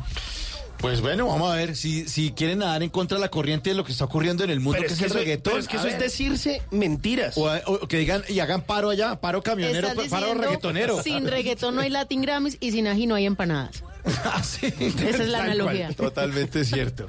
Bueno, canción nueva, ¿no? Quizás. Canción, eh, se llama Quizás y ahí está Justin Quiles, que es uno de los reggaetoneros, a propósito de lo que habíamos estado hablando, que más suena en España. ¿Ustedes eh, se han visto la serie de Élite? Segunda Me temporada. encanta. Ahí está una de las protagonistas que es eh, Esther Exposito, que es Carla, una mona divina, Claro. espectacular, sospechosa de asesinato. Ella es la marquesita. La marquesita. Pues resulta que hace muy poco, y hay una entrevista por ahí colgada en blueradio.com, tuvimos la oportunidad de hablar con la marquesita, con Esther Expósito, y nos contó que uno de sus artistas favoritos es Justin Quiles. Ahí les dejo el dato, por si lo quieren escuchar.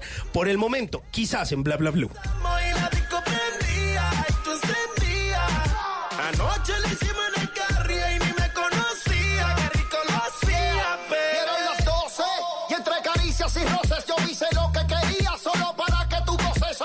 Y ahora, en Bla Bla Blue, hablando en serio. 11 de la noche, 18 minutos. Vamos a hablar en serio y esto es un tema que ha traído a la mesa Ricardo Forero, nuestro sociólogo de la Universidad Nacional y profesor de la Universidad eh, del Rosario. Y él nos trae temas interesantes. Y entonces hace unas semanas dijo, oiga, ¿por qué no hablamos de lo que está ocurriendo en la educación superior? De una crisis en la educación superior, Ricardo. Sí, efectivamente. Bueno, la educación superior um, colombiana ha tenido diversos crisis, pero uno de los temas más interesantes que se está dando en los últimos años ha sido una disminución crónica en la matrícula, tanto en las universidades privadas como en las públicas.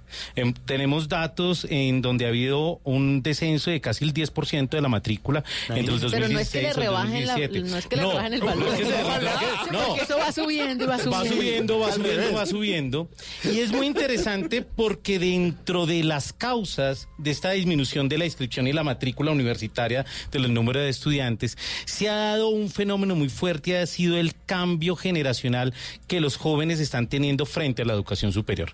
¿Qué están diciendo los jóvenes? Los jóvenes están diciendo, uy, no, es que imagínense, esas carreras tradicionales pues duran 10 años, duran 5 Cinco años, años, 10 semestres. 10 semestres, los costos, pues ha habido un incremento sustancial en las matrículas eh, en las universidades eh, privadas cada vez mayor. Es, digamos, es uno de los grandes gastos que tienen las familias colombianas actualmente. Los temas de ICETEX han cambiado sustancialmente, están focalizadas en universidades acreditadas. Tenemos una crisis económica, digamos. Pero eso en por el lado medio. económico, pero también hay deserción, porque los pelados hacen supuestamente una carrera de 10 semestres, pero cuando van en cuarto, sexto, pues también dicen como que esto no es lo que yo quería. Y las carreras universitarias no dan la posibilidad en el sistema colombiano, las homologaciones son difíciles. Si tú Mm. haces una, una carrera en una universidad, después pasarte a otra, la convalidación, los sistemas son arbitrarios, digamos, es parte de la autonomía universitaria, entonces eso genera una serie de tensiones.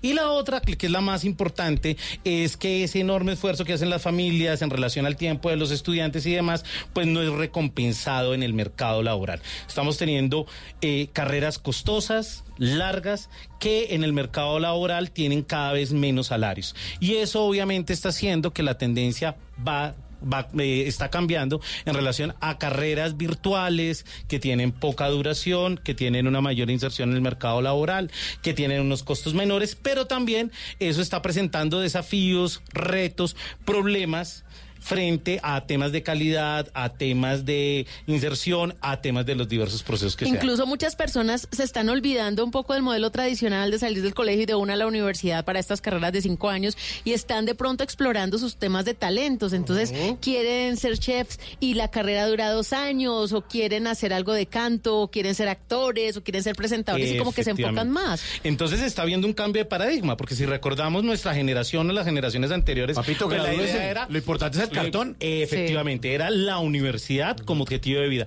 Ahora estamos teniendo eh, diversas alternativas en relación a eso, pero también un fuerte eh, un fuerte cuestionamiento a ese ideal en torno a la carrera universitaria. Pues entonces para discutir o para no discutir, para hablar, para hablar extensamente sobre este tema, hemos tenido eh, la fortuna de tener estos par de invitados esta noche.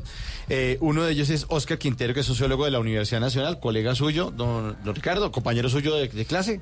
Pero por supuesto, además un muy buen profesor de, de la Universidad Nacional. Oscar, en bienvenido, el Freud. bienvenido a Bla Bla Blue. Buenas noches. Muchas gracias. Bueno, y por el otro lado, en el otro extremo, vamos a hablar acerca de otra forma de, de- de estudiar y otra forma también de salir adelante que no es la tradicional. Y para eso nos acompaña esta noche Pedro Mejía, que es country manager de Acámica para Colombia. Buenas noches, Pedro, bienvenido a Bla Bla Blue. Hola, mucho gusto, buenas noches. ¿Y usted tiene voz de dormido, trasnochado, no? O de locutor. O de trasnochado con gripa. como la mayoría Pensé que de venía de la. HJCK, el mundo en Bogotá. Bueno, Pedro, ¿qué es Acámica? Nosotros somos una academia tecnológica cuyo propósito es empoderar a las personas para que sean protagonistas de la transformación que está viendo el mundo. Y eso lo hacemos a través de carreras ágiles, colaborativas y accesibles. Para ponerles un poco más de este cómo lo hacemos, nosotros tenemos básicamente tres carreras con duración entre los 5 a 7 meses que lo que buscan es dar los conocimientos fundamentales en carreras específicas de tecnología para que aquellos que quieren transformar su vida e ingresar a esta industria tengan estos fundamentos para que se puedan insertar y seguir, por supuesto, aprendiendo en su desarrollo y desempeño ¿Y qué profesional. programas académicos tienen ustedes? Por ejemplo, ¿gradúan a qué personajes o qué tipo de perfiles? Entonces, tenemos tres verticales de conocimiento. Tenemos una en programación que está dividida en dos carreras. Una básica que es desarrollo web full stack y una ya más avanzada que es lo que se denomina front-end en React, que es un lenguaje de programación para que todos estemos alineados. Ellos son los que hacen aplicaciones y los que hacen... Eso es como estudiar inglés, pero Eso es en lo que quedó catalogado es como la idioma carrera ahí. del futuro. De hecho, los lenguajes de programación son considerados como el lenguaje del futuro, Mm. básicamente. O sea, es que hicieron un estudio la semana pasada, que incluso lo conversamos con nuestro jefe, eh, Carlos Arturo, y hablábamos justamente de ese tema, que decía, en el estudio quedó que esa sería la opción número uno para que las personas empezaran a pensar eh, en una carrera que de verdad los va a poner muy activos en el mercado laboral y muy bien pagos. Es esta programación y desarrollo web y de programación de computadores y todo eso. Así es. La segunda carrera es precisamente todo lo que tiene que ver con la experiencia e interfaz de usuarios en estas aplicaciones, portales y otras eh, accionables que se tenga en esta era digital. Y esto es básicamente diseño de UX UI. Y la tercera vertical de conocimiento que tenemos tiene que ver con todo lo que es ciencia de los datos. Y tenemos una carrera de ciencia de datos específicamente. O sea, eso es lo que hay que estudiar para... Porque Y- además claro, es que eso es lo que más se está demandando el mercado, ¿no? En todo el mundo. Sé que hay más de 700 mil vacantes en todo el mundo que están demandando gente preparada en tecnología. De hecho, le- te complemento el dato. En Colombia se está hablando de un déficit de 100.000 vacantes en roles específicos a la tecnología. Latinoamérica más o menos tenemos alrededor de 500.000 vacantes. Estados Unidos por sí solo está más o menos en un millón y Europa está alcanzando también la cifra de un millón en esta lo que se está llamando esta brecha digital de talento. Se necesita gente urgente, urgente en este momento. O sea, que tenga 18 años y que Pero se meta a mire, y es que esta, esta carrera entonces de 5 a 7 meses. O sea, eh, Así es, Dep- dependiendo de la carrera que escojas, digamos que la más larga que tenemos actualmente es la de desarrollo web full stack, que dura siete meses. Imagínese, o sea, usted en un año, menos de un rápido. año ya tiene todo esto. Y a nivel de costos, eh, con relación a, a la academia tradicional, ¿cómo se cuantifican estos siete meses o como un semestre? Más o menos comparado con la academia tradicional, el precio es relativo. ¿Cómo funciona? ¿Cómo? Listo, muy buena pregunta. Nuestros cursos tienen un costo aproximado de entre 6 a 7 millones de pesos. La carrera completa. O sea, los siete meses. Exacto. es como, un se- es como la mitad de un semestre. ¿Y es, y es presencial o es, o es online? Muy buena pregunta. Tenemos las dos modalidades. Ahora, lo que hay que dejar claro es que nosotros no tenemos cursos que son completamente autodidactas, en donde simplemente se deja que el ritmo lo lleve el estudiante, sino que tenemos cursos que están liderados por un trío docente, eh, compuesto por dos mentores y una tutora. Estos cursos tienen encuentros semanales, dos encuentros por semana durante lo que dure de cuatro a siete meses. Eh, repíteme la pregunta, ¿hacia dónde digamos? Lo que preguntó que si era virtual Listo, o presencial. O presencial. Y en el caso online, en el caso online lo que tenemos son unos encuentros virtuales con estos mentores y tutores que son equivalentes a la otra modalidad que es semipresencial, la cual la llevamos a cabo en las en la gran mayoría en las instalaciones de nuestros aliados, que son precisamente las empresas de tecnología, en donde nos habilitan sus espacios de trabajo y se encuentran los grupos de estudiantes con sus mentores y tutoras dos veces por semana durante lo que dura la, la misma carrera. Bueno, Oscar Quintero, sociólogo de la Universidad Nacional. Bueno, no, ¿Qué pues tiene para decir? desde luego que es muy muy interesante todo Sí. este todo este proceso, ¿no? Eh, yo creo que digamos ha hecho carrera como un poco la idea. Creo que sobre todo han sido estas empresas de tecnología, Google, Facebook, etcétera, que digamos en cierta medida están poniendo en cuestión la educación tradicional, sobre todo la educación universitaria, etcétera. Y, y es interesante porque in- incluso muchos de ellos Bill Gates, eh, eh, Jobs, etcétera, salieron de las grandes universidades de Estados Unidos diciendo, no, yo aquí voy a, voy a hacer lo mío, hicieron su empresa, digamos, creo que esa es como la, la, digamos, la idea que siempre está girando acá. Pero se nos olvida que, por ejemplo, Bill Gates a los 12 años ya estaba programando. ¿Sí? O sea, la educación formal y la educación básica es supremamente importante, ¿sí? Claro, todos estos procesos me parece que son supremamente interesantes y es, y es desde luego importante que empecemos a desarrollar este tipo de procesos educativos. Pero desde luego que eso le apunta a unos nichos bastante concretos en tecnología, etcétera, ¿no? Digamos, eh, si ustedes ven claro, en cierta medida, y, tal vez la, la pregunta es cuál es la validez de estos, de estos títulos eh, en otro tipo de ramas, digamos, de la economía o ramas laborales que no sean específicamente eso en el mercado de trabajo, ¿no? Entonces yo creo que yo creo que eso es interesante, ¿no? O sea, eh, digo, pienso que es más como esa educación, esos son casi como los nuevos oficios de, de nuestra época, que es muy distinto a carreras también de tipo más profesional, ¿no? Y, y- y creo que ahí hay que empezar también a hacer esa diferenciación. Pero Oscar, usted como sociólogo de la Universidad Nacional, ¿no considera que sí está un poquito obsoleto nuestro sistema educativo, al menos en la universidad, que una carrera dure cinco años? Porque es que usted lo que va a aprender en una carrera, sea la que sea, es mucho tiempo. Claro, hay que, las universidades sí tenemos que cambiar, ¿no? Eh, bueno, de hecho, hay muchas carreras que no- de hecho no duran cinco años, sino cuatro años, ¿no? Digamos, esa es como la, la base, en Colombia la base para las carreras profesionales son cuatro años. Eh, digamos, en otros países, países avanzados económicamente, una, un, sí, un pregrado dura tres años, sí, la maestría son dos años, Dos más, son eh, cinco Sí, o sea, años. los mismos cinco años en Colombia, uno en otro país sale con maestría. Sí, claro, pero eso también tiene que ver justamente, por eso puse el ejemplo de Bill Gates, que alguien como Bill Gates pueda programar a los 12 años significa que también tiene que estar atado al sistema eh, de primaria y secundaria, ¿sí? Para que podamos tener un sistema educativo superior que sea mucho más rápido. O sea, que son más Sí. juiciosos afuera. O sea, estudiando, son más pilos, ustedes necesitan de pronto menos semestres. No, no es tanto eso, sino que la, la- la educación tiene, tiene más calidad, ¿sí?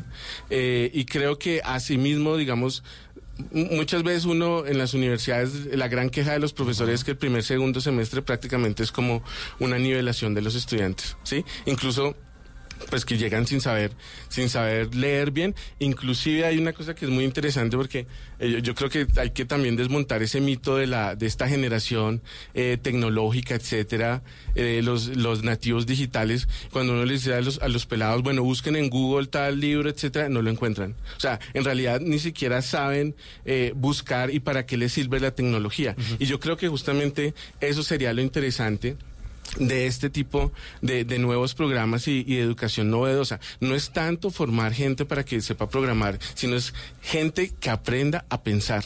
Sí, pero ahora supuestamente viene la inteligencia artificial y va a ahorrarle una cantidad de... de, de, de- de- En toma de decisiones, análisis y toma de decisiones, ¿no?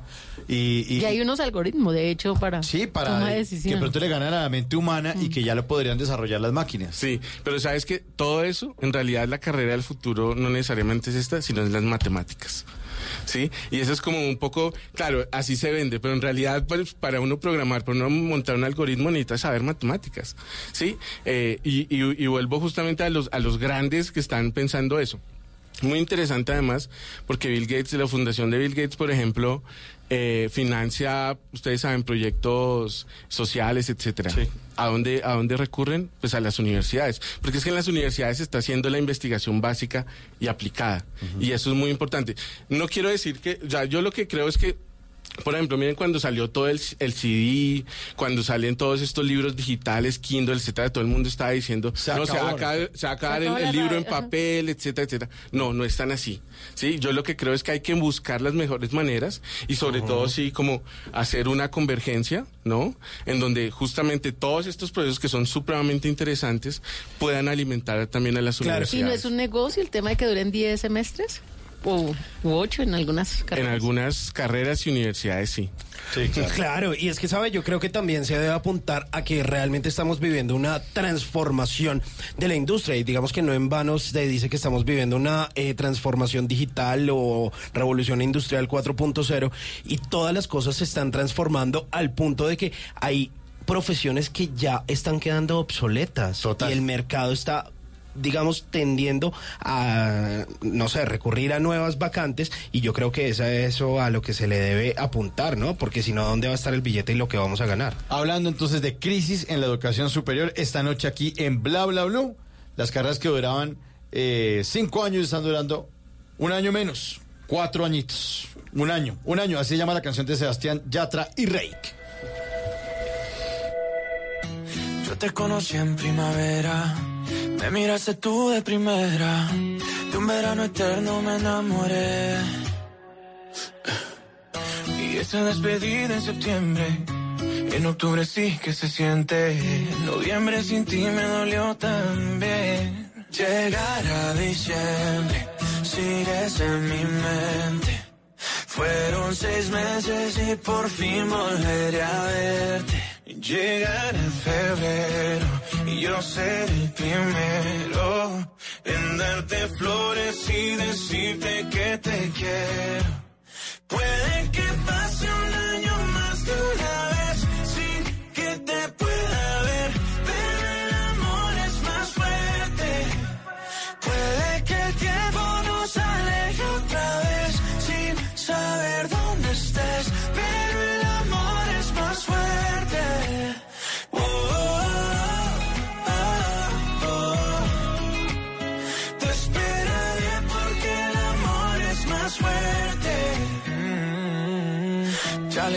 mis amigos, yo no necesito a nadie, solo tú estás en mi mente. Mil kilómetros se restan cuando dos almas se suman a lo lejos puedo ver. Solo pienso, solo pienso en ti, solo pienso, solo Sebastián Yatra, acompañado de Rey, quienes se han dedicado últimamente a hacer colaboraciones con el género urbano. Además, a Sebastián Yatra, uno de esos nominados a Latin Grammy, es noticia el día de hoy. Creo que es una cosa muy, muy merecida. Nominado a Mejor Álbum Vocal Pop en los Latin Grammy, que se van a estar entregando el 14 de noviembre de 2019 en Las Vegas. tiempo nos aleja otra vez sin saber dónde estés, pero el amor es más fuerte.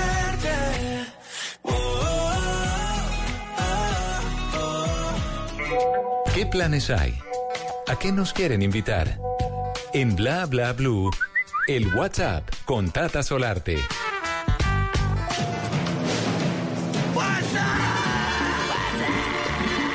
Aparece en el WhatsApp, Tata? ¿Dónde nos Escucha esa vamos? maravilla. Los invito porque el aeropuerto El Dorado eh, está en un marco de muchas celebraciones, pero son los 60 años y los va a celebrar volando. Con todas. Con todas las de la ley. No mentiras, no volando, pero sí en el aeropuerto. Mire, usted sabe que el aeropuerto pues tiene el piso 1 el piso 2 para, para el público. Cuando el piso 1 es Sí. cuando usted sale del vuelo y el piso 2 es cuando usted va a tomar el vuelo. Y pues está también numerada las puertas. Pues resulta que les tengo esta invitación porque se va a mover al ritmo de la música colombiana con un propósito, el de transformar al aeropuerto El Dorado en uno de los corredores culturales más importantes del país. Y Bogotá pues es el epicentro de este gran encuentro. Así que la Orquesta Filarmónica de Bogotá va a presentar estos éxitos de su CD 50 años tocando para ti en la terminal aérea. ¿Esto cuándo será? Este jueves 26 de septiembre, en tres días. Hoy es martes, sí. Martes, Entonces el mañana, jueves, sí, exacto. mañana. El jueves 26 de septiembre a las 6 de la tarde, piso 2, puerta 5. Para que se programen piso 2, puerta 5. O sea, los que van a viajar les va a tocar esto. o los que van a aplicarse la vacuna de la fiebre amarilla gratis, Sí. o los que van a llevar a algún amigo o a esperar a algún familiar, pues ahí van a tener la fortuna de disfrutar de estos grandes momentos al lado de la Orquesta Filarmónica de Bogotá en un concierto especial con los temas que hacen parte de este trabajo, 50 años tocando para ti. Así que va a estar buenísimo, obviamente es completamente gratis.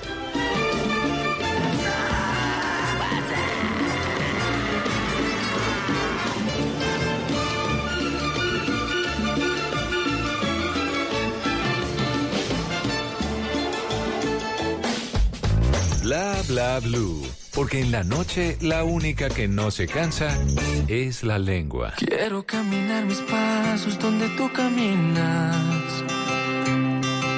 Darte todo lo que quieres, lo que te imaginas. Quiero abrir tus ojos y ver tras de tus cortinas. Perdernos donde la noche se convierte en día. Tras día, tras día, no. Quiero soñar contigo. Ahora que tus sueños se convierten en mi realidad. Yo, donde vayas te sigo. Aunque creas que llegué aquí por pura casualidad, no tengo miedo de perderte, de sacarte de mi mente.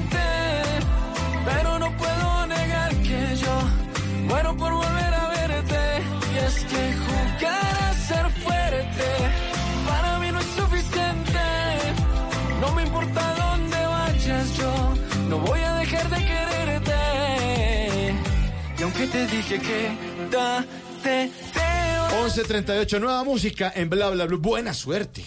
Buena suerte, Alan Noyes, que es un joven que se está estrenando, digamos, en la música. Ya ha ido a, representar a Colombia en festivales en Miami con canciones como Buena suerte, que es la que estamos escuchando, y una canción que se llama De Frente. Es uno de esos nuevos jóvenes que se meten ahí como en este género urbano, teen pop, como que han llamado. Permítame hacer una precisión en el tema de Yatra, que habíamos estado escuchando hace un momentico la canción de un año, y es que Yatra está nominado por su álbum Fantasía como álbum del año y álbum vocal pop contemporáneo, y por esa canción Un año como canción del año.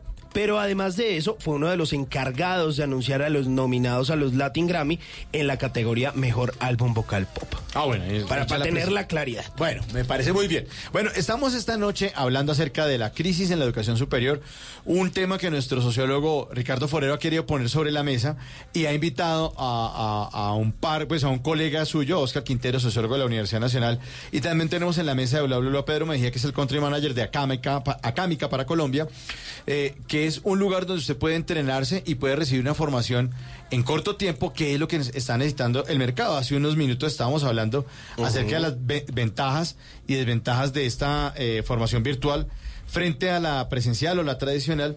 Y ahora hablemos un poco entonces de la calidad educativa, porque también uno puede decir, listo, está muy rápido, pero ¿y la calidad qué, no?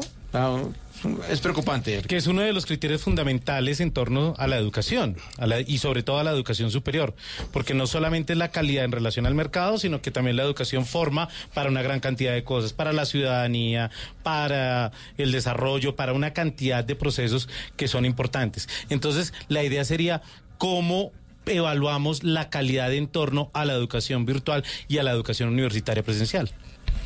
Pedro. Listo. Lo primero que quiero poner sobre la mesa es qué significa calidad en la educación hoy en día. Y hablemos de la palabra valor. Porque básicamente la gran mayoría de quienes estudiamos al final lo hacemos para podernos insertar laboralmente. Y nadie mejor que valorar aquellos egresados que las mismas corporaciones y empresas que necesitan del talento para seguir construyendo y haciendo grandes sus organizaciones. Entonces, desde Acámica, como medimos el valor es mediante la inserción laboral, mediante las alianzas que avalan nuestros programas y planes de estudio, y para eso creamos toda una metodología que va un poco más allá de aprender haciendo, y lo que planteamos es aprender trabajando, en donde toda la dinámica de estudio e intenta emular lo más parecido posible a lo que se van a encontrar estos estudiantes en la vida profesional más adelante. Entonces, básicamente, nuestro mayor aval es la inserción laboral y construir talento que funcione para insertarse en las empresas y sobre todo que no se la sepan todas, sino que tengan la capacidad de seguir aprendiendo y seguir generando nuevo valor dentro de sus organizaciones. Pero eso me encanta, pero, pero lastimosamente las empresas cuando reclutan, pues exigen una serie de documentos y, y la mayoría pues deben estar avalados por el Ministerio de Educación, en, en algunos casos cuando es por fuera es apostillado. Entonces, si, si estas carreras de cinco o siete meses pues no están avaladas ahí, ¿cómo se, cómo se corrobora que se han estudiado, porque yo en la entrevista de trabajo puedo decir, mire, es que yo soy esto y esto y esto, pero si no hay ninguna documentación formal por parte del ministerio que me lo avale, ahí, ¿cómo quedo? Y acá retomemos el tema de qué tipo de profesión estamos cursando. Porque si yo soy un médico y digo que estudié una carrera corta de ocho meses y que ahora seguí aprendiendo por mi cuenta durante los dos últimos años, pues digamos que no tiene ninguna credibilidad ante el mercado. Ahora, lo que estamos velando nosotros es que realmente los planes de estudio sean avalados por empresas como Globant, IBM, Mercado Libre y diferentes actores relevantes de la industria de tecnología que al final, cuando entra el estudiante, no solamente han tenido la capacidad de saber que es un plan liderado por ellos, generalmente los mentores también son puestos por ellos, es decir, son profesionales que trabajan en su día a día en estas mismas carreras y enseñan, y al final se vuelven los avaladores de este mismo talento. Eh, pones un tema muy interesante sobre el cartón, el apostillado, eso es muy sector público, eso es muy empresa tradicional, pero realmente las empresas que se están metiendo a lo que ahorita hablábamos de transformación digital, cuarta revolución, etcétera, han entendido que la transformación es a todo nivel. Y parte de esta transformación es cómo empezamos a acceder a talento, sobre todo a talento que hoy en día está en déficit. Y han entendido que ya no es tan importante el cartón que te traigo, sino las capacidades laborales técnicas y humanas para poder insertarme, trabajar en equipo y agregar valor en mi organización. Claro, eso es lo que muchos ahora están eh, hablando de las habilidades blandas, ¿no? Y es un tema al que se han referido Jeff Bezos, que es el CEO de Amazon, Elon Musk, que es el de eh, Tesla y otras grandes empresas. Y de hecho hay un emprendedor colombiano, Torre Negra, que habla y dice una frase que es, en un futuro las hojas de vida serán irrelevantes. Los títulos no van a tener nada que ver o no tienen importancia. Son las habilidades, capacidades y principios las que usted ha demostrado a otros, las que van a determinar si usted es requerido o no para un cargo. Eso Pero- en el caso de la tecnología, ¿no? Pero con eso no, hablando de habilidades blandas, no eh, generamos unos profesionales o unos una sociedad blandita. Yo estoy dictando clase en la Universidad Javeriana y a veces les pregunto a los estudiantes, bueno, lo que uno ve en teorías de la comunicación, "Ah, ¿eso ya no lo dictan, profesor? Yo, ustedes se están quedando sin unas bases muy importantes que yo aquí sentado, con 21 años de experiencia en radio, sigo usando y que vi en comunicación la Javeriana. Y muchos estudiantes que son mis alumnos en este momento no las están viendo. Porque le están peluqueando una cantidad de cosas que me parece que es importante, lingüística, epistemología, o sea, ¿cómo así que no están viendo eso? No, no, profesor, ya no, no se usa. Sí, se vuelve como todo un poco más eh, práctico, ¿no? En- y eso de pronto es como lo que han buscado o la, la tecnología y el propio, digamos, institutos técnicos, y no nos vayamos tan lejos, como el SENA. Lo que busca es producir gente para que vaya, haga plata, solucione su vida y chao. Pero en el coco no, a veces no Sí. queda mucho. ¿El disco duro qué? ¿No? Sí, yo ahí pues eh, a mí me preocupa un, un poco esa, esa lógica de, de la educación solo como, como un título que me da a mí un trabajo. Y la educación no es solo eso, que tú acabas de mencionar. Eh, la educación, estar en una universidad significa también acceso a la cultura. Pues la Sí. universidad no viene de universo. Claro. O sea, no se le abre uno la cabeza y le- Eh, se le eh, transforma exacto, el mundo. que o sea. Tú vas a, tienes un cineclub, tienes debates, haces deporte. Ah, ¿tiene libros? Eh, y sabes, una cosa sobre todo muy chévere de la educación superior es que es el mercado matrimonial por antonomasia. ¿sí? Sí. O sea, ahí es donde la gente consigue novio y muchos Pero de ellos se vuelven... Tinder.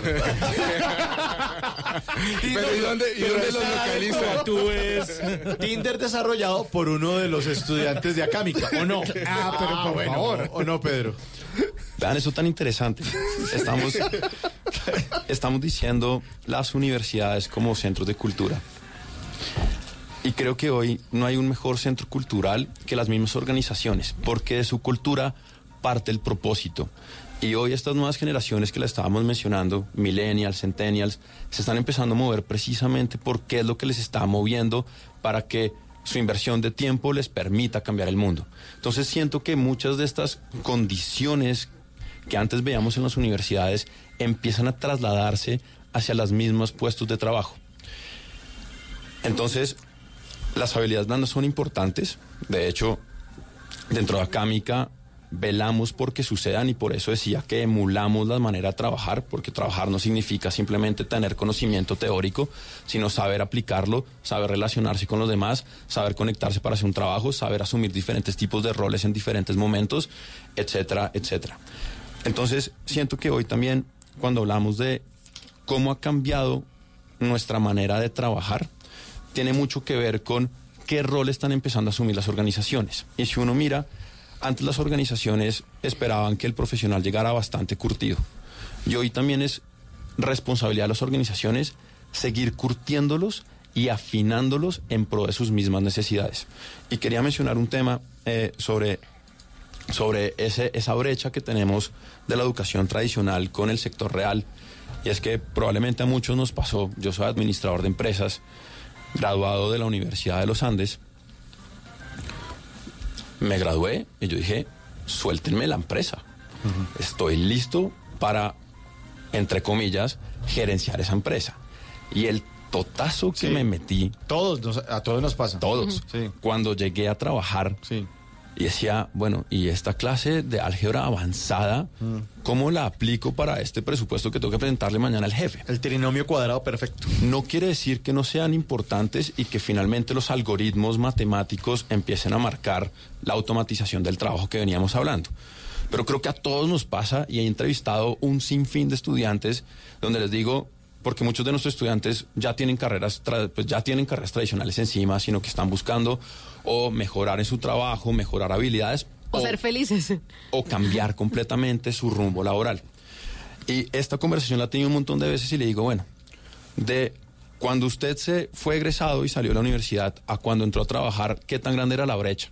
Y todo el mundo me, me abre los brazos de par en par y me dice, total. Y muchos de los profesionales se curten y aprenden es en el día a día trabajando, más que en los cuatro años estudiando. Eso es cierto. Eso es como el curso de conducción, las clases prácticas y las clases teóricas. Sí, claro. Usted en la teoría le pueden decir lo que quieran, pero hasta que no se sube el carro, lo maneja, se le apaga, todo lo que pasa hasta ahí, pues como que no va aprendiendo. Crisis, crisis en la educación, 11.50. Y al regreso vamos a hablar de cuál es la mejor vía o la mejor ruta para la inclusión en el mercado laboral. Eso es un tema largo. Nosotros estamos dando Sí, simplemente señor. Puntos y ustedes los oyentes sacan conclusiones para que no vamos a concluir por ustedes. Cada uno toma su decisión.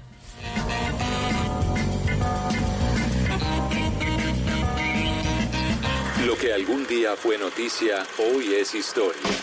En Bla Bla Blue, antes de que se acabe el día.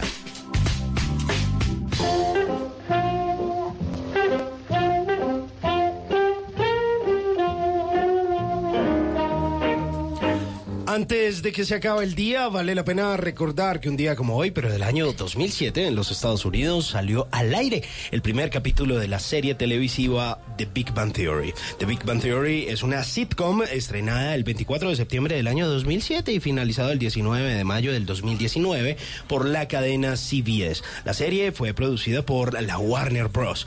La serie comienza con la llegada de Penny, una aspirante actriz muy simpática y muy bella ella, al apartamento vecino que comparten Sheldon y Leonard, dos físicos que trabajan en el Instituto Tecnológico de California. Y allí Leonard se enamora en el primer momento de Penny.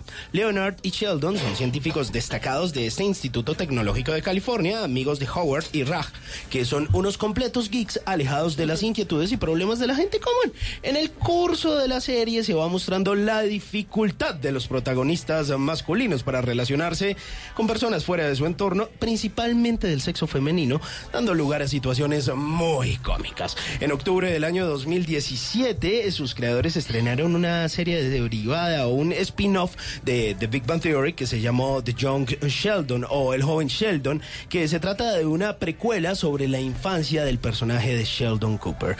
Tras 279 episodios a través de 12 temporadas y 52 nominaciones al Emmy, la serie emitió su último episodio el 16 de mayo del 2019. Antes de que se acabe el día, mira a ver si deja de hacerse el pendejo y le empieza a hablar a esa mujer u hombre que le gusta.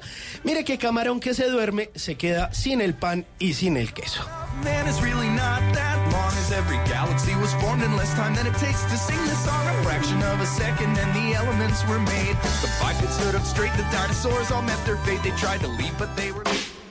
Nunca te irás a la cama sin aprender algo nuevo. Bla Bla Blue.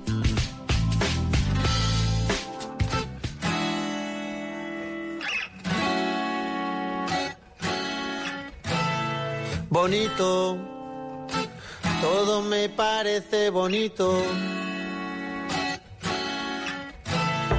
Bonita mañana, bonito lugar, bonita la cama, que bien se ve el mar. Bonito es el día que acaba de empezar, bonita la vida.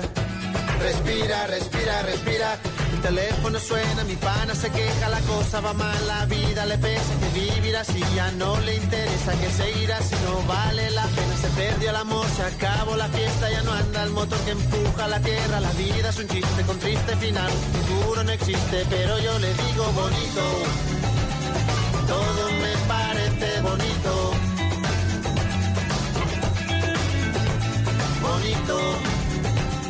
Sí, a uno todo, a uno todo le parece bonito, desde el punto de vista de haya estudiado. si estudió una carrera larga de cinco años o una carrera corta que le insertó en el mercado laboral. 11.53, estamos hablando de crisis, de crisis en la educación superior. Y queremos llegar como a un punto antes de irnos a Voces y Sonidos y continuar con la tercera hora de Bla Bla Blue, que es la hora de los oyentes, hasta la una de la mañana. Vamos a tratar de entender entonces cuál es la mejor vía para una inclusión en el mercado laboral. Eh, para usted, eh, entonces, eh, Pedro, de Acámica, ¿cuál podría ser entonces? ¿Algo más rápido? ¿Algo más fácil? ¿Algo en menos tiempo? Voy a dar la, la respuesta políticamente correcta y es depende. Ahora, sí tenemos una brecha digital que cada día se amplía más y que eso representa múltiples oportunidades para aquellos que quieren insertarse en una nueva industria tecnológica que para nadie es un secreto, es la industria del futuro. Y para ello hay que cambiar paradigmas, hay que entender que no se trata de cuántos años dure yo estudiando, sino cuáles son esos fundamentos que yo puedo tener para insertarme rápidamente y empezar a generar valor y seguir aprendiendo durante mi proceso como profesional. Y para usted, Oscar Quintero, sociólogo de la Universidad Nacional. Bueno, en, en Colombia hay un problema de acceso de estudiantes a las carreras STEM, ciencias, tecnología, ingeniería y, y matemáticas. Y eso tiene que ver también con el aparato productivo del país. O sea, si no tenemos esas industrias, ¿sí? Es ¿Para muy qué nos difícil. preparamos? Exacto. Sí. Es- eh, eh, digamos, o sea, bueno, sí, los podemos técnicos, etcétera. Tal vez los podemos podemos formarlos para que sean programadores de muchas de estas empresas, pero en realidad nuestro país no desarrolla esas tecnologías. Y eso es muy importante tenerlo en cuenta. Sí, yo, yo quería hacerle una pregunta a Pedro y es, ¿cuánto se puede ganar una persona que sale de prepararse eh, para trabajar en tecnología aproximadamente? ¿Cuánto sale a ganarse? Voy a ponerlo en términos porcentuales. Y nuestros estudiantes que se insertan en la industria de tecnología y cambian de industria o de trabajo, tienen aumentos salariales entre un 30 y un 200% en términos de dos a tres meses mientras consiguen este nuevo trabajo. Pero digamos que si sale a, acaba de estudiar, ¿se puede ganar cuánto? ¿Dos millones, tres millones, cuatro millones aproximadamente en Colombia? Un programador junior puede estar ganándose entre 2 y 3 millones sin cero experiencia con el conocimiento listo para ser aplicado. Y mire, yo le voy a dar estas cifras que revela Universia. Estas son cifras del año 2018. Los colombianos con nivel de educación media tienen un salario promedio entre los 800 mil pesos. Los colombianos con educación técnico profesional, un millón cuarenta y un mil pesos. Educación tecnológica, un millón ciento trece mil pesos. Educación universitaria, o sea, una carrera de cinco años, un salario promedio de un millón setecientos. O sea, está por debajo de lo que nos está diciendo Pedro.